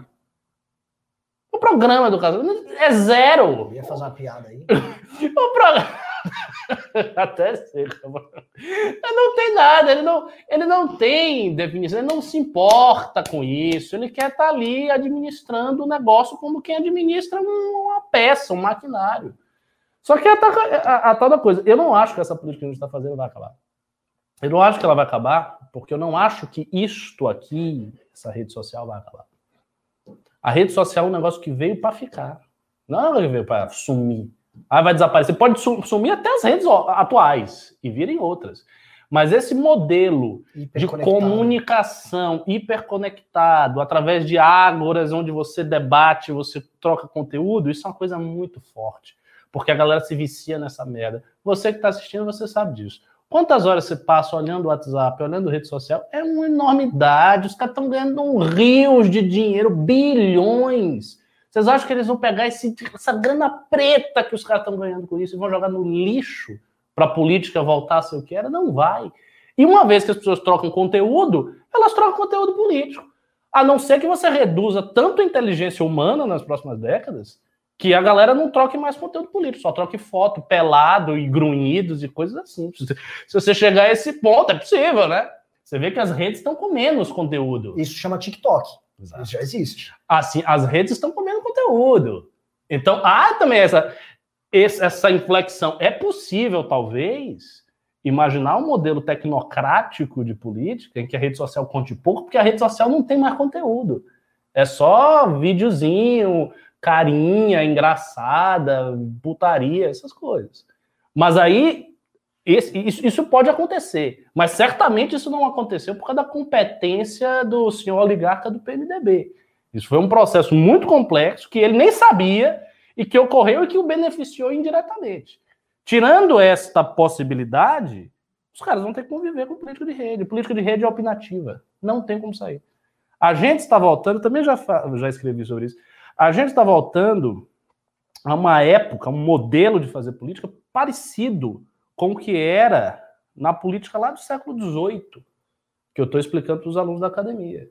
Quando os primeiros jornais começavam a uh, circular e quando a, opinião, a esfera de opinião pública passa a existir, Sim. que não existia essa esfera. E aí ela passa a pressionar. O Locke, por exemplo, tem palavras eh, seminais sobre isso, que ele diz que o governo, a Inglaterra tinha uma estabilidade política porque a esfera da opinião pública, a força da opinião pública era tal que forçava a coroa e o parlamento a ter algum tipo de aderência com a opinião das pessoas. Então isso criava uma espécie de, de vigilância, de regulação por parte da opinião. Isso é uma coisa que o David Hume, logo um bocado de gente dissertou sobre isso. Esta, esse modelo, que nessa época era restrito a quem tinha grana, porque o, o povão mesmo estava alijado disso aí, esse modelo é semelhante ao que a gente tem hoje, só que com as redes sociais. Porque os jornais que faziam isso, eles se tornaram não mais jornais provenientes dessa esfera burguesa de opinião, e sim jornais provenientes de uma esfera burguesa muito elevada que se juntava com o governo e que não permitia mais a liberdade de opinião. Sim. E aí os jornais, tanto que a gente vê, os jornais também não têm grandes programas. Tirando as revistas de esquerda, são todos muito parecidos. Folha de São Paulo, Estadão, é tudo tem uma coisa assim muito parecida, sabe? Ali, uma espécie de consenso de mainstream. Exatamente, um consenso muito grande. Só que apareceu a rede social, apareceu a mídia alternativa. Isso é um susto que tem, né? não, Uma... Não tem jeito, irmão. Voltou a discussão ideológica toda força. E a gente vê, o Ricardo, muito bom. Ó, esse tipo de análise, você podia estar vendo agora os pingos nos is, eles estariam eu fiz um vídeo, Ricardo, tinha comentado. Desculpa Você viu o programa lá do Opa, eu fiz um eu vídeo assisto, react. Não, não, não, eu não vi o programa inteiro, eu vi a parte que falava da gente do Danilo. E eu fiz um react. Eu assisti e respondi um a um, né? É ruim mesmo, né? É muito ruim. Ou assim, eu, eu não tinha ideia que o programa era tão ruim. O programa é muito ruim, porque não é um programa de, nem, nem de análise, é um programa de adesão comentada. Então você tem um, um comentário que envolve o Bolsonaro, que pode ser bom ou ruim pro Bolsonaro, e aí você adere ao Bolsonaro naquele comentário, tá entendeu? Ah. entendeu? Então, assim, você vai tendo vários ganchos que eles pegam os fatos do dia. Para você, você aderir ao Bolsonaro. Isso. E aí eles vão fazendo isso, e aí eles vão arrumando brigas, né? Ali com quem tá do outro lado. Então, pô, pô o Danilo é um problema aqui pro Bolsonaro, não gosta do MBL. Eles atacaram então o Danilo e o MBL. Foram cinco minutos de vídeo, uhum. eu assisti.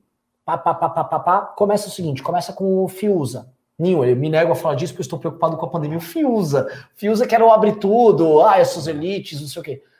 Depois foi o Augusto Nunes que veio falar que ah, é tipo um Tiririca e o bababá, babá. Mas é que é um humorista. A Ana Paula já não falou nada do Danilo, ela veio bater no MBL. O MBL perdeu a relevância. Eu vou comentar desse movimento que ele só quer o quanto pior melhor. Ele não quer, ele não quer, não tem uma crítica pontual, uma crítica para ajudar. Qual a crítica pontual? Um cara num dia tá falando em, estado de sítio para poder arrumar briga com o governador, no outro dia se descobre que o cara sabotar você, você vai fazer o quê? Olha, você pode até sabotar a vacina, mas, por exemplo, você poderia, sei lá, dar mais cloroquina. Não tem crítica pontual para uma filha da putagem que ela é, tipo, federal. É uma filha da putagem tão completa, tão sólida, que qualquer crítica acessória não vai mexer no essencial, que é tipo uma desgraça que esse cara faz, e é uma desgraça por semana. Não dá pra você ser, ó, oh, que é o estilo Partido Novo. Ó, oh, Bolsonaro, acho que não foi muito bem nessa, viu? Mas, pô, cadê a reforma? Vai tomar no seu cu, meu. Sabe? É, é, é, é desculpa a pistola, tipo, mas assim, o que, que essas pessoas acham que engana? Então foi pra Ana Paula do vôlei, que é uma moça limitada. O Fios ainda é um cara inteligente, escreve os próprios textos. O caso dela, não sei. Mas, né? A pessoa disse que ela não escreve nada. Ela não né? escreve porra nenhuma. Ela vai lá, essa moça, e não fala nada com nada. Ela jogava bem vôlei, né? Jogava bem vôlei, e aí tá lá nos Estados E é mais uma da escola do Olavo do Constantino, que é a brasileira indignada que mora nos Estados Unidos, né? É... Ai, é, eu quero ajudar muito meu Brasil aqui dos Estados Unidos, né? É, lá, é muito fácil ficar ali. Já já, o Constantino já tomou vacina.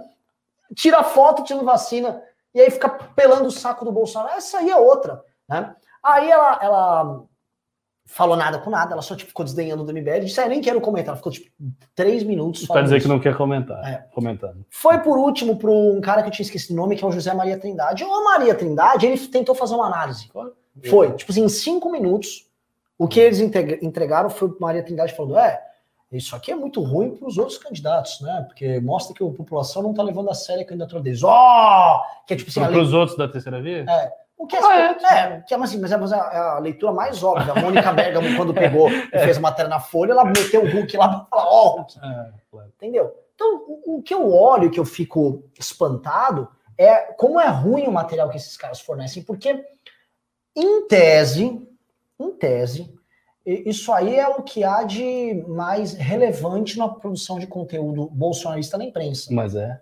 Né? é. Então, é, não estou falando, ah, não, como é tão abrangente, teria que ter uma qualidade. Não, não estou falando, eu sei que tem que, tem que falar com uma massa, tal, blá, blá. Mas, porra, eles são caras que passavam um verniz de analista. O Fio, eu conheço, o Fiuza não é, o Fiuza que vocês estão vendo aí, não é esse Fiuza, não é o Fiuza, uh, pelo menos o Fiuza que eu conheci, não vou dizer que é o Fiuza real. Ah, o Augusto Nunes é um cara experiente, Sim. é um profissional de muitos Sim. anos, tarimbado. Então, assim, por que, por que, que eles estão nisso? Eu estou falando que eles estão recebendo dinheiro para isso? Não estou falando, você não vai botar isso na minha boca. Tá? Tô falando que eles são mercenários? Não tô, não tô falando, para com isso. Mas tô falando que é o seguinte, houve uma mudança muito grande, que às vezes é o seguinte, os caras aderiram e ficaram apaixonados pelos olhos verdes do Bolsonaro. Isso acontece. É, tem uma coisa acontece. também, cara, que é o seguinte: o discurso bolsonarista é um discurso muito simples. Ele é muito simplório, é um discurso muito simplório. Então, se você precisa agradar este discurso, você tem que ser simplório. Se você fizer um negócio complicado que mostra que esse discurso não se encaixa muito bem, já era, meu irmão. Você já é um inimigo. Por exemplo, chegasse um cara que concordasse que os lockdowns e as restrições de medidas são exageradas e não estão sendo feitas da maneira adequada. Poderia concordar. Não é uma opinião implausível. Não é uma opinião implausível. E aí ele defendesse isso aí. Mas, ao mesmo tempo, ele dissesse: olha, mas é, é improvável que o mundo inteiro esteja conspirando para dizer que a cloroquina e a ivermectina não funcionam. Quer dizer, qual seria o interesse? Você tem todas as pessoas, né, os grandes players aí, empresários, bilionários, é, médicos, juntas médicas, todos eles se reuniram para querer matar a população de propósito, para daí fazer um lockdown e todo mundo perder uma grana enorme, porque agora está perdendo dinheiro também. Eu acho que não. Se ele fizesse isso, no dia seguinte ele era um lixo. Sim. Acabou. A carreira do bolsonarista morre aí. Sim. Então não dá. Eles precisam comprar tudo. Sim. Ou é você compra tudo ou você não compra nada.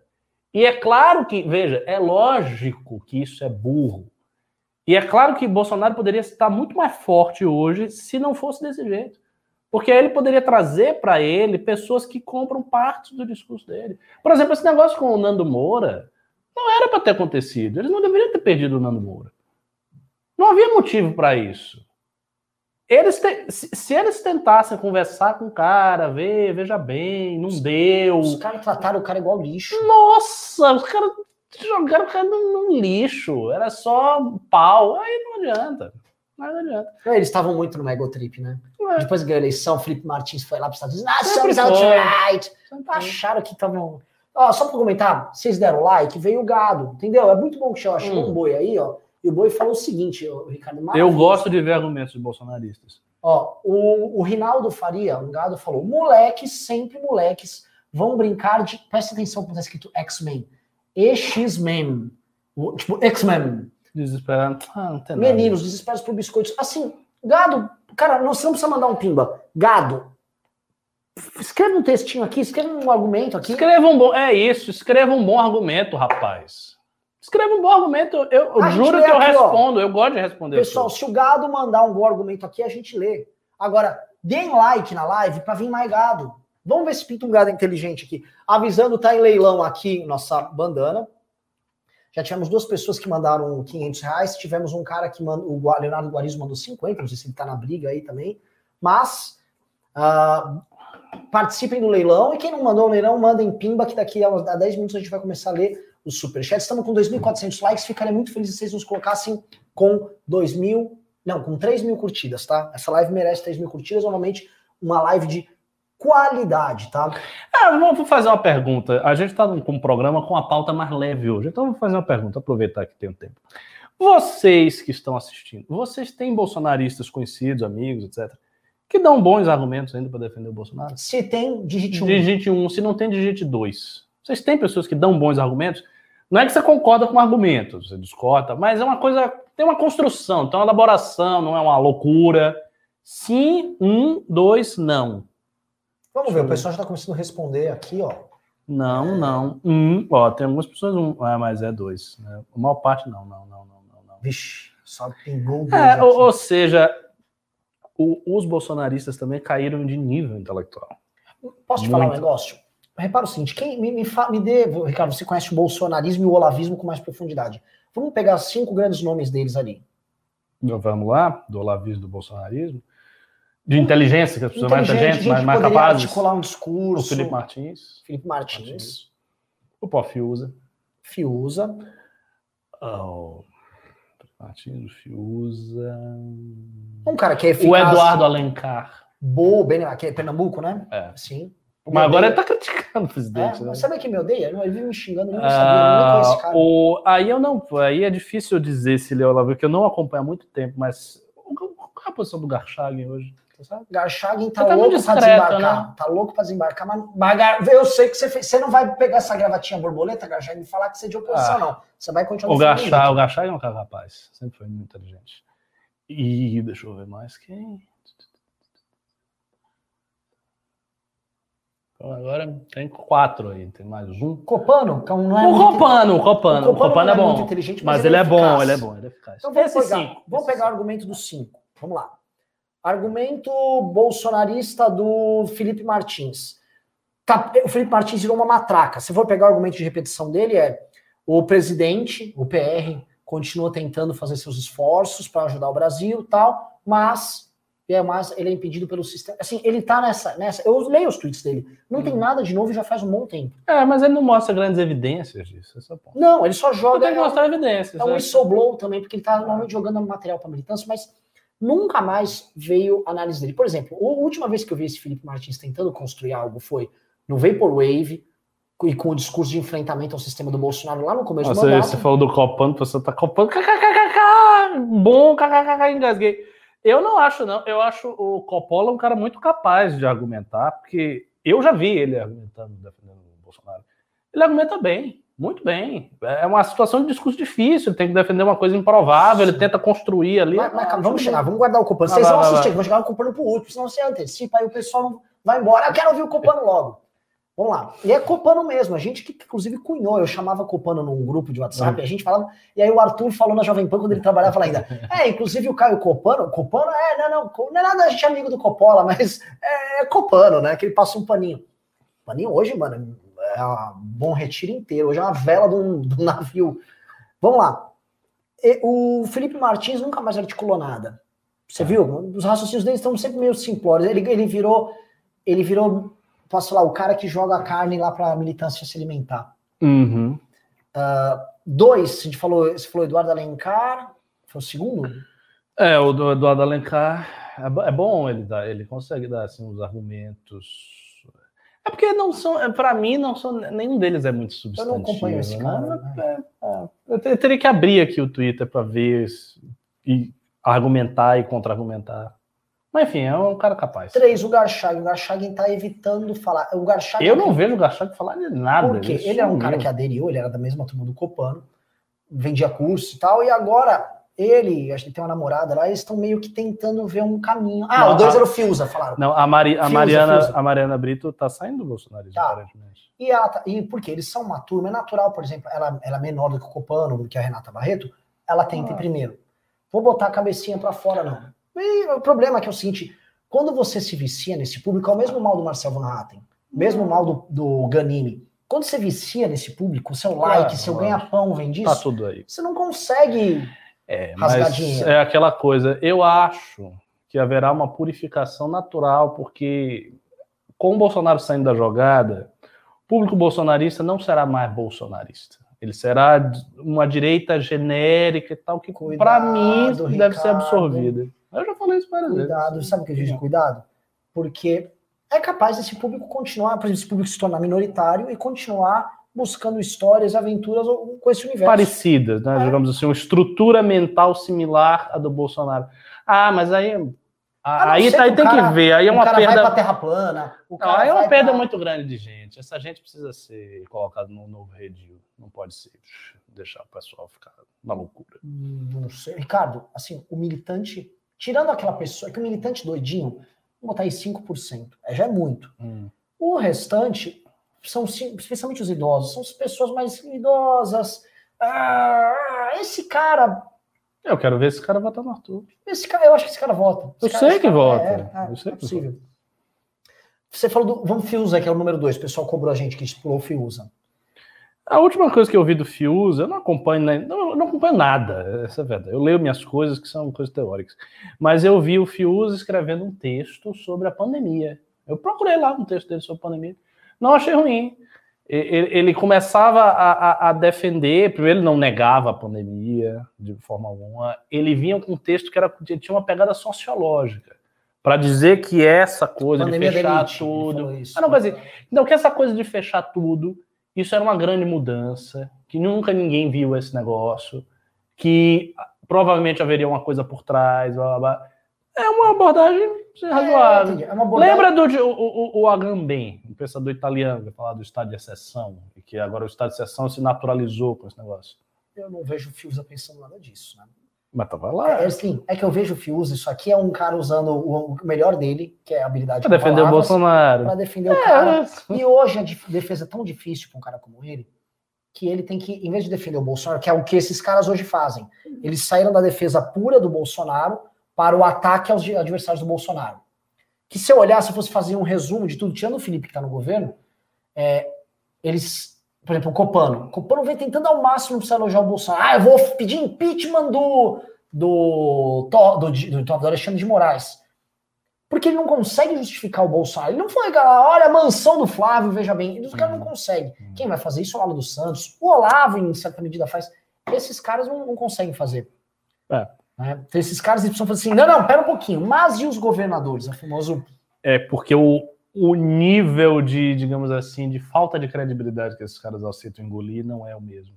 O Olavo, pô, o Olavo que é um gênio, ele é um cara que divulga os caras de terra plana, pô. Ele divulga coisas absurdas. Então, assim, ele aceita um nível de falta de credibilidade total.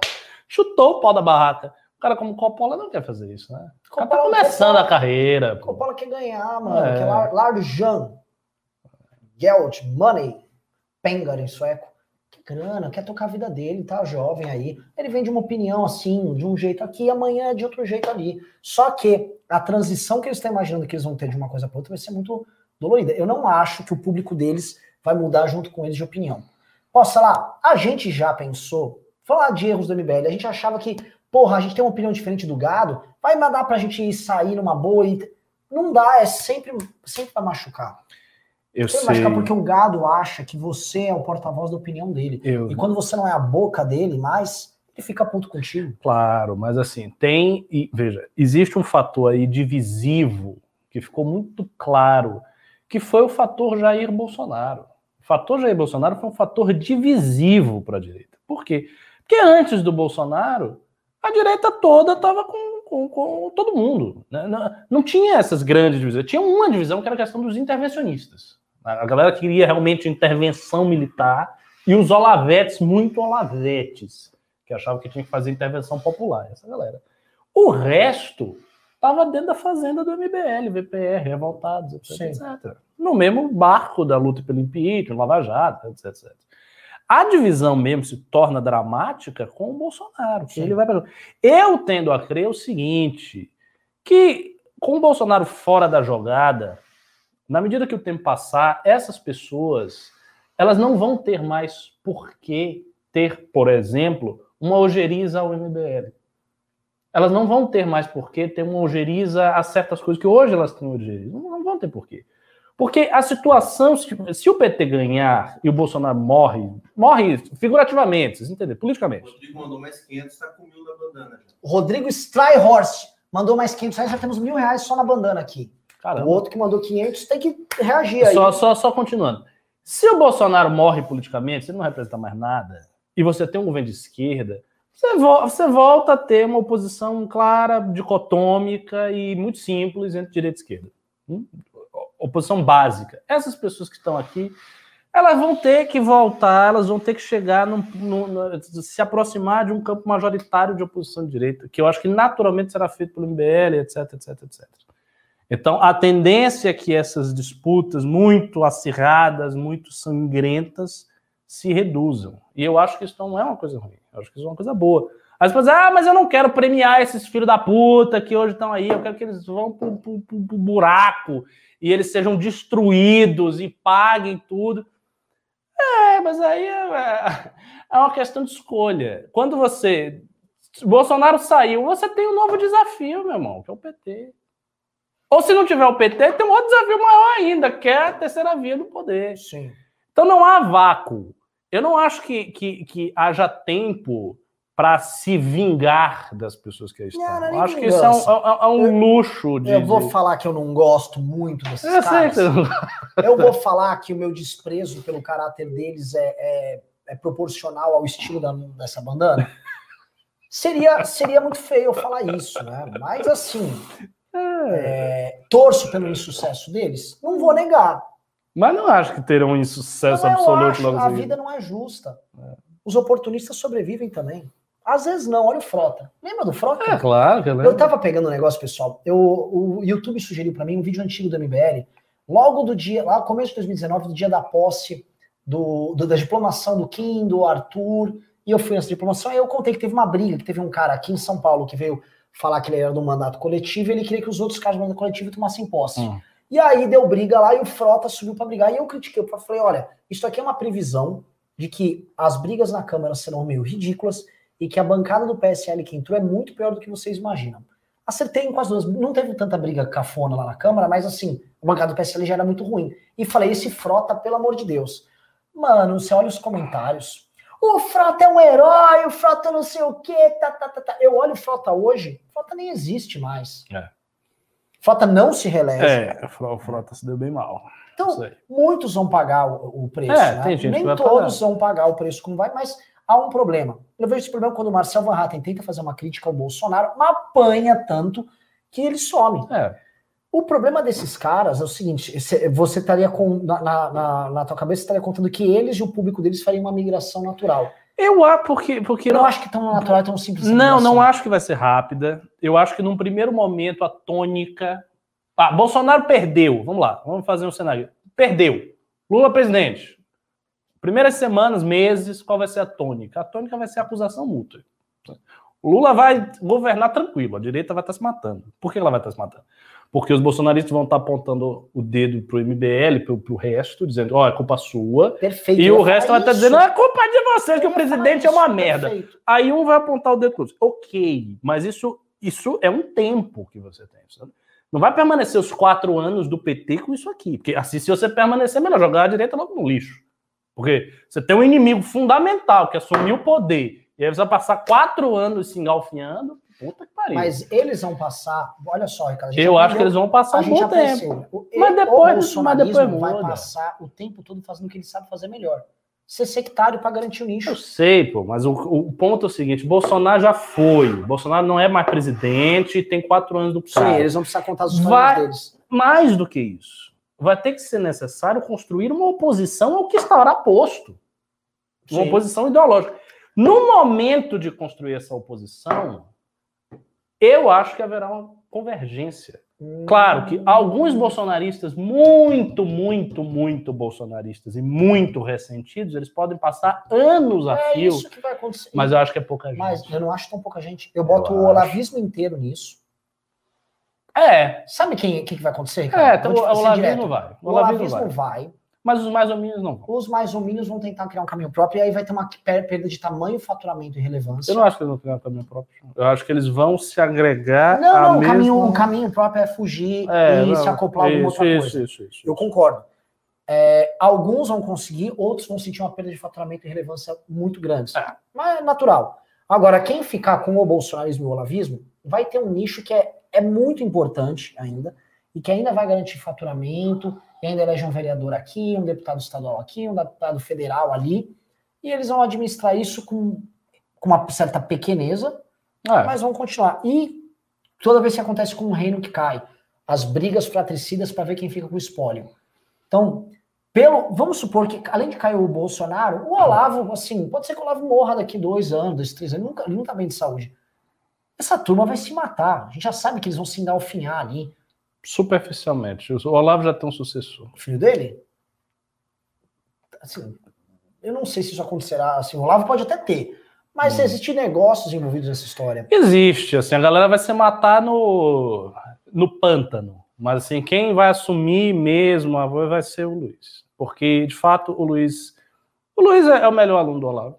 Assim, ele é um professor de religiões comparadas bom, ele, cara, entende tudo de simbolismo, cara bom, cara bom mesmo.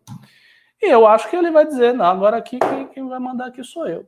Agora, ele é um cara discreto do ponto de vista político. Ele não tem esta abrangência política. É. Então, eu acho que ele vai com, lidar com o trabalho dele de formação de elite, porque a ideia é formação de elite. A galera do olavismo que tiver pretensões a ser essa elite vai se acoplar a isso aqui e aí você vai ter os influencers disputando o grande público, a massa. E aí é uma confusão. Junito, Júnior Ramos, mande para mim os pimbas. Vamos ler? Ah, tá com o Ricardo? Ricardo Aí, tá vendo? Pessoal aí, quem é o Luiz? Pois é, as pessoas discretas não aparecem. Procure aí, procure saber, meu filho, procure saber. Aqui, aqui, aqui, aqui. Nossa, tem uma quantidade estrondosa de pimba aqui. O que, que é isso? Sério? É, não, não, não, não. É porque tinha mensagens anteriores do Júnior que eu não tinha visto. Uh, Dart Gundo, 5 reais. Linces da Esperança. É possível ter algum apoio com a família imperial ano que vem, 200 anos da independência? Será um ano muito simbólico, patriotismo. Não, a família imperial é bolsonarista e as pessoas que não, enfim, e afastado do MBL, não tem diálogo com a família imperial. Uhum, uhum. Alberto César de Lima dou cinco reais, não falou nada. Nos pimbas anteriores, no passado. Oh, meu Deus, é porque tem. Desculpa, desculpa, desculpa, desculpa, desculpa. Não, não, não, não, ele, ele tá. Foi minha burrice, porque eu tinha muitas, muitas mensagens. Perdão, é hoje, é isso, é isso mesmo. Desculpa. Então vamos lá, pessoal. Uh, Júlio César, dou dois reais. Cajuru, Gatinho na entrevista com Vila. Não, Tigrão é. na entrevista com Vila, Tchutchuca com Jair Bolsonaro. O Cajuru é uma piada, cara. Ele nem polemista sabe ser. Ele é um, ele é um. Enquanto polemista, ele é um cara de centrão. É um centrão polemista, centrão da polêmica. Elcio Júnior dos 5 reais. Tuitaço. Hashtag Gentile 2022. José Rodrigues dou 5 reais. Como consigo uma bandana dessa aí? Já sabe, né? paga 500 reais. Fábio Bernardini Michelin, do 10 reais. Danilo Gentili, mesmo não tendo tanta experiência no campo político, como Ronald Reagan, o qual já tinha experiência na área política, seria deveras revolucionário como presidente. É uma bela comparação. Eu acho que essa comparação seria explorada numa campanha da Gentili. Uh, VJX Consulting, do 5 reais. Renan, divulga aí. Sábado foi publicado a estreia do programa Café com Galo. Entrevista maravilhosa com Amanda Vetorazzo. Siga os Galos da Liberdade. Grandes, assim, bons geradores de conteúdo. É. Agora, a coisa importante para vocês que são da academia, aproveitar que eu estou aqui, vocês estão fazendo café, entrevista, Instagram, seguidor, tudo muito lindo. Mas não estão fazendo as atividades para nota. Tem atividade para nota, irmão. Tem texto para ser feito pelo Alexandrino, tem vídeo para ser feito pelo Ateniense e tem Mamãe Falei para ser feito pelo Espaço. Façam as atividades. Recortem esse trecho que o Ricardo falou e recortem o que eu vou falar aqui também, que é bem importante para você que é aluno da academia, em você que é da academia e está nos assistindo. Entendam uma coisa, pessoal. É, é, muito bom o trabalho que muitos de vocês, muitos times vêm fazendo nas redes sociais, tá? Mas a rede social, como qualquer coisa em rede social, às vezes você se esconde atrás do conteúdo. A gente Isso. quer expor, a gente quer treinar. Eu quero que você seja bom para você que está assistindo aqui assumir esse programa. Eu não vou ficar aqui para sempre. A gente quer formar líderes que nos substituam um dia. E para você fazer isso, você tem que se expor ao risco. Escrever textos que vocês estão, vão ter medo até, puta, será que eu estou colocando a concordância melhor? Será que o que eu estou colocando aqui tá certo? O cara que vai fazer o tipo de mamãe falei, se expor a sair de casa, ou mesmo gravar, já tem gente fazendo isso. entrevistas por telefone, por, por live com, com gado, ou petista Pô, vocês têm que se pôr, vocês têm que sair, desculpa o termo aqui meu coach, vocês têm que sair da zona de conforto. Porque é o mal dessa geração. A geração de vocês está mal, que é uma geração, não é que é acomodada, é uma geração que ela é questionadora, mas ela, tem, ela não está se expondo como deveria. Quando se expõe no ah, TikTok. Falta o skin the game, como é, diz o Taleb. Bota a pele, vai fazer vídeo. Você, você gosta dos vídeos que a gente faz? faça você o seu. É, isso não é uma briga com os galos da liberdade que produzem um conteúdo excelente. Muito pelo contrário, a gente só aproveitou o gancho para falar sim, isso. Sim, sim, sim. Vamos lá. Uh, continuando aqui. Pode falar um negócio antes de ser próximo. Hum. Tem umas pessoas, já não foi a, a série aqui, já não foi primeiro, falou, por que vocês não querem o Nando com o Danilo? Parece que o Nando falou alguma coisa sobre a gente. Não. Gente, a, quem define isso é o Danilo. A gente. É. Porra, mano, é foda, a gente tá defendendo. Não, tem, tem perguntas sobre isso. Tem perguntas sobre isso. Eu, até você chegar aí. Marcelo Santos do dois reais. Dólar a 5,73 tá foda. Bom, segundo o BTG Pactual vai bater 6,40, né? Então, Agora não tá nem tão longe. Olha o seguinte, já tá tão ruim, nem tá tão 6,40 logo ali. É, 7, é. 7,20. João Paulo Machado Costa, do 5 alguma coisa, é NZ, não sei o que, que é isso. Caso Danilo Gentili decida realmente ter Nando Moura como vice, o MBL continuará dando apoio à campanha? Mano, o Danilo botou o Nando Moura de vice logo ah, no primeiro dia dele. Por que não? Quem, a gente tá aqui falando, falando, por que não, mano? Tô aqui... Assim, o pessoal antes quer treta do que qualquer é, coisa. É, isso agora da confusão. É. Rodrigo Alves do 5 reais. Quando sai o partido do MBL, ou vão todos para um partido que já existe? Who knows? Caio Martins dou 500 reais, pimbaço. Aliás, Caio tá na disputa contra os Strike. Tá, tá, tá firme ele aqui. Gostei da bandana. Pô, também, né? Vocês não acham que ele já está muito desesperado? Pessoas desesperadas fazem merda e caem mais fácil. Bolsonaro está bastante desesperado. E era para estar tá mesmo, porque a situação dele é objetivamente desesperadora. Não é uma coisa subjetiva. VJX Consulting, 12, 5 reais. Seria Ricardo Almeida nosso Olavo de Carvalho? Hashtag Galos da Liberdade. Não. Michel Cury. um não blazer.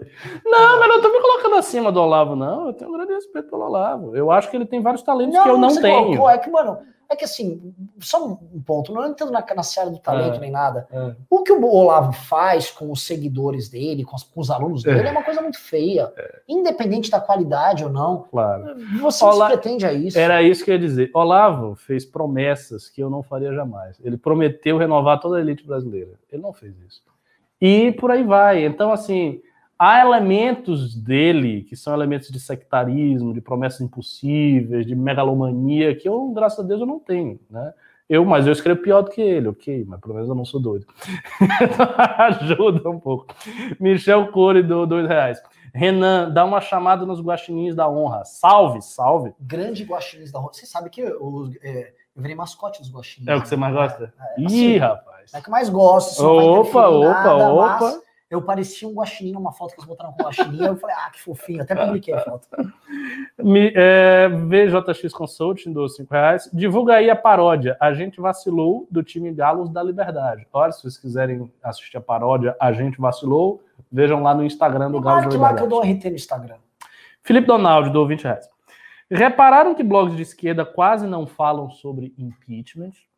Essa luta é exclusiva do MBL Aliados. Tá aí um bom argumento para pedir doações e usar nas campanhas de 2022. rapaz, você falou uma coisa que é uma verdade, assim, é. ninguém quer sequer começar a falar de impeachment. Pra quê? Sinceramente, para que, que a esquerda, enquanto organiza, enquanto grupo, ala política, vai querer impeachment de um presidente de direito tão ruim quanto o Bolsonaro? Eles iam pedir impeachment se fosse bom. Se o presidente fosse bom, eles iam pedir. Você vê como a esquerda tem controle sobre é, a militância? Que em 2014, né, quando a Aécio foi bem, o Aécio falou: bom, agora vamos deixar de uma sangrar, vai ser bem ruim o governo e eu aguardo aqui. As coisas acontecerem independente dele. É. Na esquerda, o controle sobre a militância é. É porque tem uma coisa que é isso, isso convém fazer um comentário. Eles têm um controle porque eles formam a militância.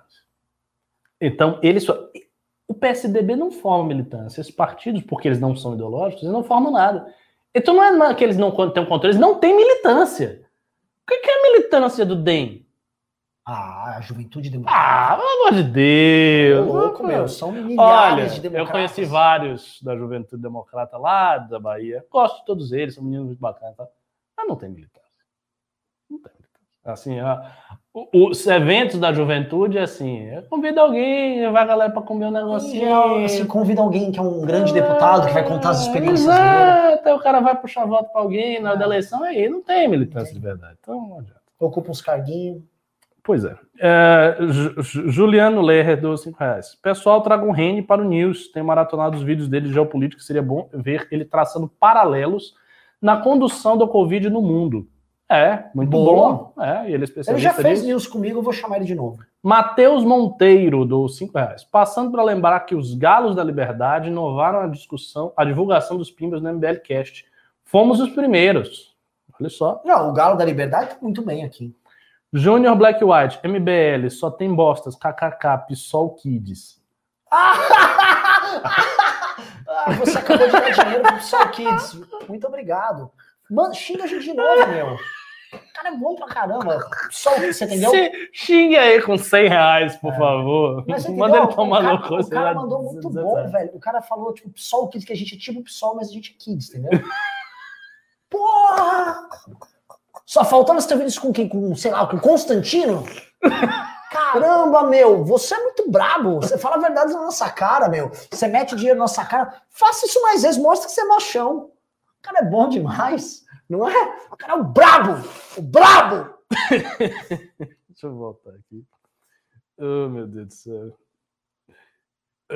Eu, eu quero saber quando é que vai sair o programa de stand-up comedy do Danilo Gentili com o Renan. Isso aí é um programa que eu quero muito assistir. Nelson Jope, do dois reais. Qual a chance do Danilo ser de fato terceira via? Alta. Ele está saindo bem nas pesquisas, é, é considerável. Veja X Consulting dos 5 reais. Entrevista com Gabriel Zanon, sábado, no Café com Galo, times Galo da Liberdade. Posso falar? O Zanon tem tudo, né? Zanon e o tá Zanon tá prestes a assumir como vereador. É, tô sabendo. Entendeu? Grande Zanon. Aliás, Zanon podia fazer uma livezinha aqui é. com nós, hein? Quantos anos o Zanon tem? Seus 19, 20 anos. Nossa, muito 18, muito, 19 anos. Muito novinho. Pô, Zanon, se você estiver assistindo aqui, alguém avisa o Zanon, Vamos botar ele aí, faz segunda, quarta, sexta, vem fazer um programa, fazer uns comentários, dá, dá uma treinada em política nacional e vem. Rodrigo Streithorst dou os 500 reais. Vamos valorizar esse protótipo. Pois é, isso aqui eu tô falando. No futuro você pode leiloar, ganhar uma grana em cima disso. Vitor Granja do 54,90. Se o Gentili realmente se concretizar, ele não pode acabar roubando votos de Bolsonaro o suficiente apenas para tirar ele do segundo turno mas sem o Gentili ficar em segundo, ficando Lula versus Ciro ou algo assim, cara, isso seria uma hipótese de uma tragédia sem tamanho. Eu espero que não, mas eu acho difícil, porque Para ele tirar voto do Bolsonaro a ponto do Bolsonaro não ir para o segundo turno, ele teria que tirar muito voto do Bolsonaro. E aí fica difícil ele não ir. É. A gente teria que imaginar um cenário em que o Lula tivesse muito voto, o Ciro tivesse também bastante voto, que eu acho difícil, porque o Lula pega Sim. o voto dele, e é difícil. Posso Se acontecer, tá cenário. desgraça o total. Lula destacado com 30 e tantos, aí uma briga que vai de 15 a 22 entre Danilo, Bolsonaro e Ciro. Isso, é o assim, Ciro se Matematicamente falando, essa briga é possível. Politicamente falando, é difícil. Muito difícil. Muito difícil. Uh, VJX Consulting dos 5 reais. Os galos da liberdade enviam um grande beijo e agradecimentos. Nossa, vocês estão carejando muito aqui. Não, olha só, olha só. Os galos da liberdade enviam um grande beijo ah. e agradecimentos a Amanda Vetorazzo, que nos concedeu essa entrevista. Pessoa incrível e maravilhosa. Rapaz, pare de chaveiro. Os caras chavequeiros. Né? Chaveco, Galinho chavequeiro. Um grande beijo, pessoa incrível maravilhosa. Devagar. Menina comprometida. Não, não é não. Tô, tô zoando. Diego. Safado, né? o galinho. é. Ai, ai, ai, ai, ai. Diego Natan dou 5 reais. A melhor chapa seria Danilo presidente, Amoedo vice para dar imagem de seriedade, Renan coordenando a campanha, Nando Moro dando apoio no YouTube. Não, realmente você construiu aqui um, um exército, viu? Renan na coordenação de campanha, Nando Moro no YouTube, ele, rapaz, gostei. A Tiro José, dos cinco reais. Onde vocês acharam que seria viável fazer uma discussão sobre como destruir o bolsonarismo na rede social dos bovinos do mercado financeiro, Clubhouse? É verdade. A galera do mercado usa muito Clubhouse. Não, é foi um gado lá. Você chegou a assistir? Não. Foi muito bom. Foi um gado lá. Fica, e assim, os, os, os Qual era o nome desse cara? Chama Eduardo. Ah, eu sei. Eu vi. Ah, eu vi os, os comentários botaram lá. Ah, eu vi. Eu vi. Você viu ele lá? E primeiro antes, assim, né? É, Guedes com cifrão, Bolsomito, Guedes e Trator Lira. Agora o Brasil vai decolar, não sei o quê. Nossa, cara. Esses investidores, tá vendo aí que tem. Alexandre Henrique, do 5 reais. Hélio Beltrão, do Ministério da Economia. Gabriel Filete, do 25 reais. Nando fez um vídeo hoje falando que o MBL está pondo ele no escanteio, mas ele demonstra interesse real em ir caso Danilo chame ele para vice. Se Danilo quiser Nando como vice, qual seria o cenário nesse caso? Olha só, esse vídeo eu vi, eu até vi um pedaço desse vídeo, boa, boa parte do vídeo tem nada a ver, o MBL não colocou ninguém para escanteio. Quando a gente está falando da candidatura de Gentili, a gente está especulando em várias possibilidades. Ah, podia ser assim, podia ser assim, podia... porque a gente faz isso. É a análise não, que a gente, faz. a gente faz. Até... A gente já não vai fazer análise, vai fazer o quê? Ah, outra coisa, a gente está olhando o Danilo inserido dentro de um contexto de terceira é. via, de disputas da terceira via.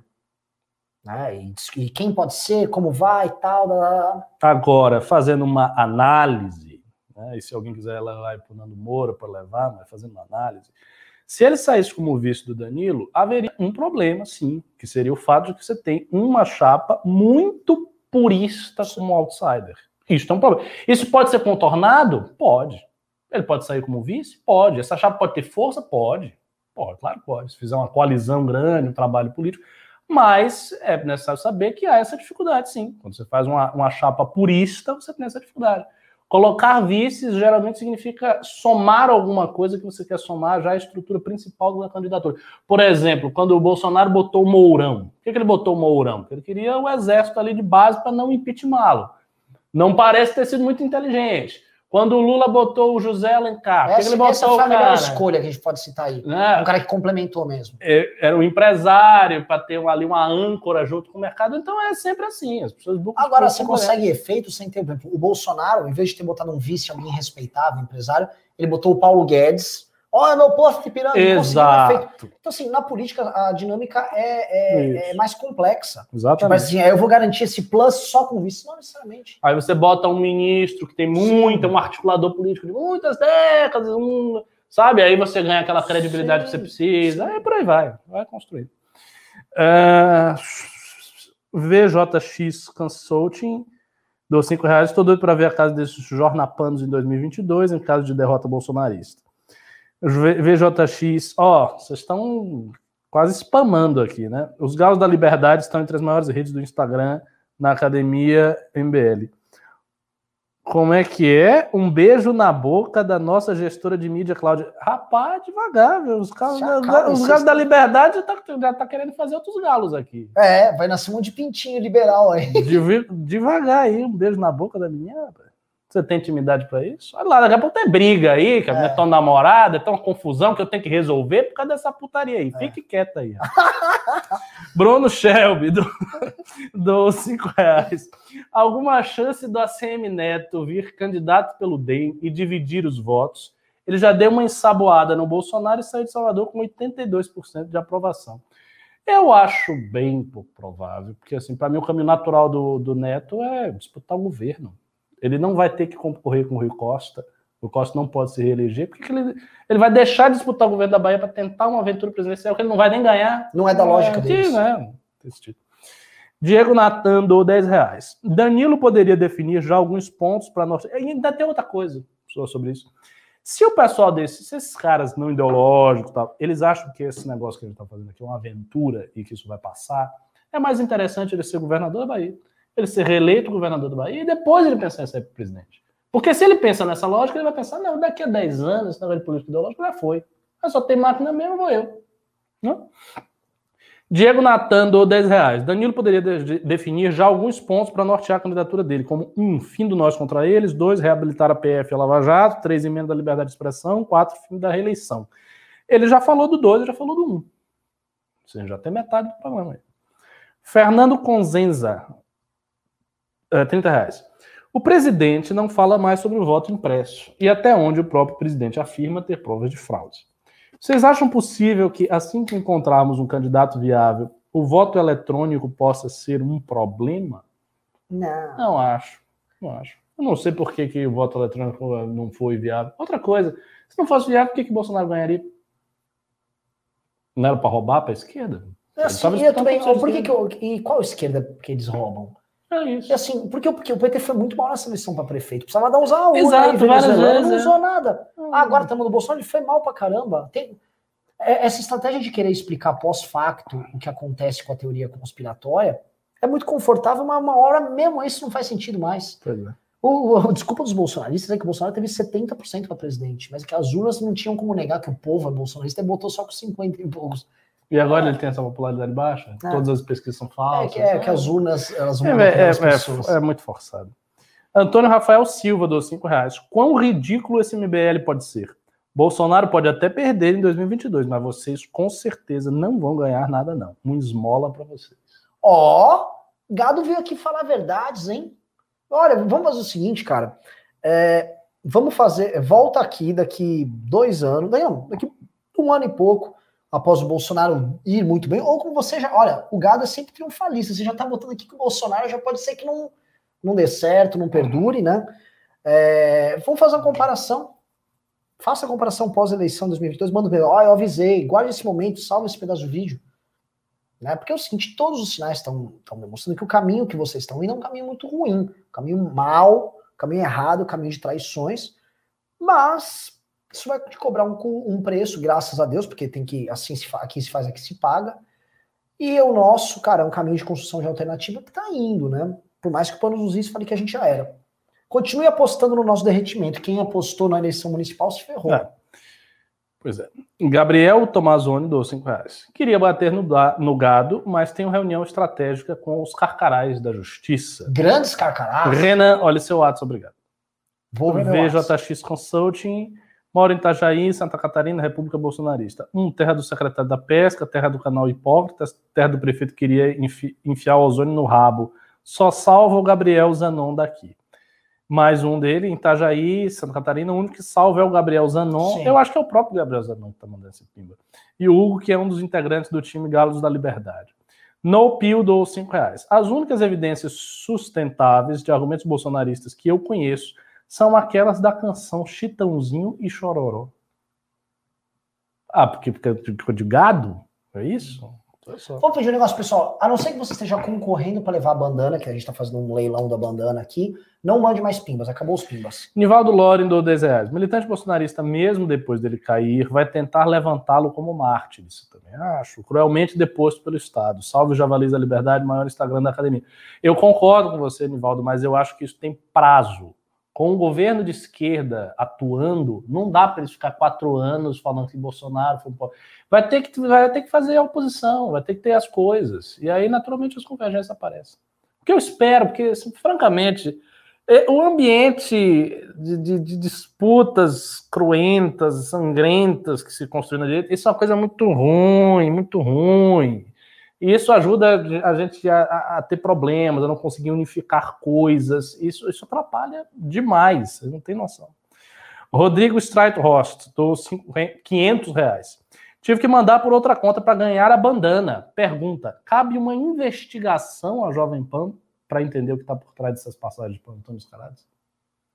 Eu acho que quando rolar, não estou falando aqui, eu tenho nada contra a Jovem Pan, eu gosto do Tutinha e tal, mas eu acho que. Vamos ficar um alerta aí para eles, né? Se o Bolsonaro não ganhar a próxima eleição, pessoal, pode vir chumbo grosso, porque os caras vão atrás de tudo. Eu também acho. Pandemia. Também acho. Diego Natan, do 10 reais. O pessoal fala que isso que está acontecendo nunca aconteceu antes, mas está cheio de exemplos na história de cidades aplicando quarentenas em pandemias na Idade Média moderna, como Veneza e o Papa Alex. Não. Assim, o que se aplicava eram coisas muito mais pontuais e muito mais provisórias. E nem nem de perto com a extensão e abrangência do que a gente vê hoje. Você veja, por exemplo, a peste negra. A, a Europa inteira parou na peste negra? Tudo fechou? Claro que não. Você olha lá Boccaccio, que escreveu nesse período, Decameron. Não. E, e, a peste negra matou muito mais gente do que a pandemia atual. É lógico que é, é totalmente diferente o conhecimento científico que se tem sobre difusão da doença é outro, enfim, é, são outras condições. A própria ideia de doença. É Exato, a própria ideia de doença, a própria ideia do, do quanto sofrimento o ser humano pode passar de maneira legítima. Tudo mudou. Eu não estou querendo dizer que, ah, não, a gente agora tinha que abrir. Não é isso. Eu só estou chamando atenção para a singularidade do que a gente está vendo. A gente está vendo um fenômeno singular. Tanto é assim que o Klaus Schwab e alguns teóricos aí escrevem coisas utópicas sobre o negócio do, do, do coronavírus. Que vai mudar tudo, que vai fazer Reset. The Great Reset.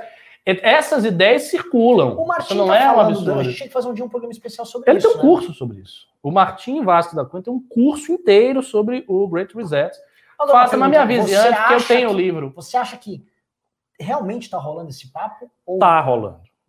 Que está rolando. Eu já li, eu já li, mas às vezes eu acho que isso fica como um um insight. É que o Schwab também falou da quarta revolução industrial, não é uma coisa que está acontecendo assim, plau agora, mas é um processo. Eu acho que tudo isso se junta. É isso. Eu, eu não li o livro ainda. Eu comprei este livro, o livro está lá na minha casa para eu ler. Eu não sei até que ponto isso é uma utopia de um teórico, porque os teóricos têm utopias.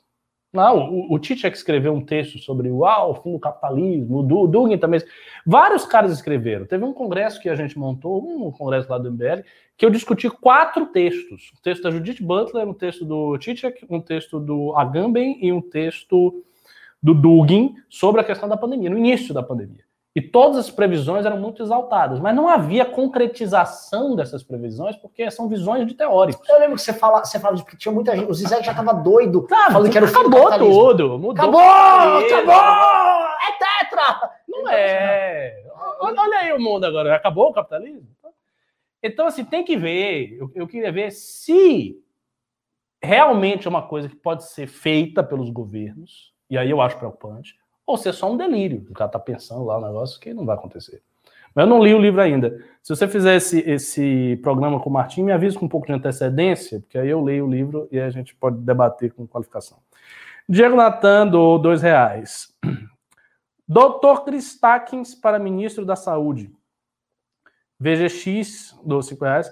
Só para constar, os galos da liberdade já estão fazendo as atividades e se ajudando como equipe que bom que vocês estão fazendo. Já fizeram, vão fazendo aí as atividades, seu beijoqueiro. Ricardo da Silva Malini, do 5 reais. Meu receio com Danilo é ele não suportar a pressão da política suja. Não seria melhor ele com alguém do que ele alguém que já tem know-how e é bom? Essa é uma dúvida plausível. Não acho uma dúvida assim louca não. Bruno Seneghini, do 5 reais. A viabilidade eleitoral do Amoedo passa pelo Gentili ensiná-lo a contar uma piada. Ah, você já tinha feito esse pimba. Eu pensei que eu estivesse lendo os antigos. Pedro Henrique Matos dou 5 reais. Com a candidatura de Danilo se concretizar, não abre a porteira para outras celebridades como Danilo entrarem na política presidencial para 2026? Abre. Só abre. A, a, política de rede social acaba tendo isso. Por exemplo, o Felipe Neto, a Anitta. É, parece absurdo falar da Anitta, mas não é absurdo, não. Hein? O Alanson Amaral do 10 reais. Renan, coloca uma coisa de jagunço aí. Eu preciso de material para memes. Hashtag MBL Santa Catarina. Tá Bota um negócio de jagunça aí, arranja um, chapéu é, de couro. Um gibão? Um gibão, gibão de Luiz Gonzaga. Juliano Lerre deu 5 reais. O, o, Nando leva o nome dele a sério demais. Ele se esquece que nessa chapa, no mesmo nível do Diguinho, vestido de primeira dama. O Danilo tá fazendo uma coisa que ao mesmo tempo é lúdica, mas como o discurso político que ele vem falando representa. É, é assim, uma espécie de chama é, de, de, linha de frente do discurso nosso, do Nando, do antagonista tal, é, é, as pessoas levam a sério porque as pessoas acreditam nas coisas que eles falam. Eu lance assim, o Danilo brinca, mas tem esse tom. E é natural, as pessoas começam a conjecturar o Nando junto, porque é a mesma esfera. Uh, João Paulo Dobler, do 10 reais. Na moral, acho que estamos focando muito em presidente para 2022, quando na verdade o legislativo deveria ser prioridade. Afinal, sabemos que não Essas temos 10% de 15, né? É, estão amarradas. VJX, por fim, só para lembrar que não esqueci da promessa de vocês de um cast só para falar da academia. É, a gente até conversou sobre isso, a necessidade de fazer umas lives para falar da academia. É, vamos, se quiser montar. Fazer um, um, sábado, sabia? Pode ser. Fazer um só para os estudantes. Acabou? Acabou. Pessoal, gostei de anunciar que o Stra... Rodrigo Strayhorst levou nossa bandana aqui, ó. É o nosso protótipo de bandana que vai entrar na nossa loja. Estou até retirando-a aqui vou deixar na mesa do pessoal de despacho. Rodrigo, uh, fale com a produção, mande mensagem, mande e-mail, que isso aqui é seu. Me cobre também no meu Instagram, porque amanhã já falo com o pessoal para pegar seu endereço e fazer o envio. Meus parabéns, mas parabéns a todos que pimbaram.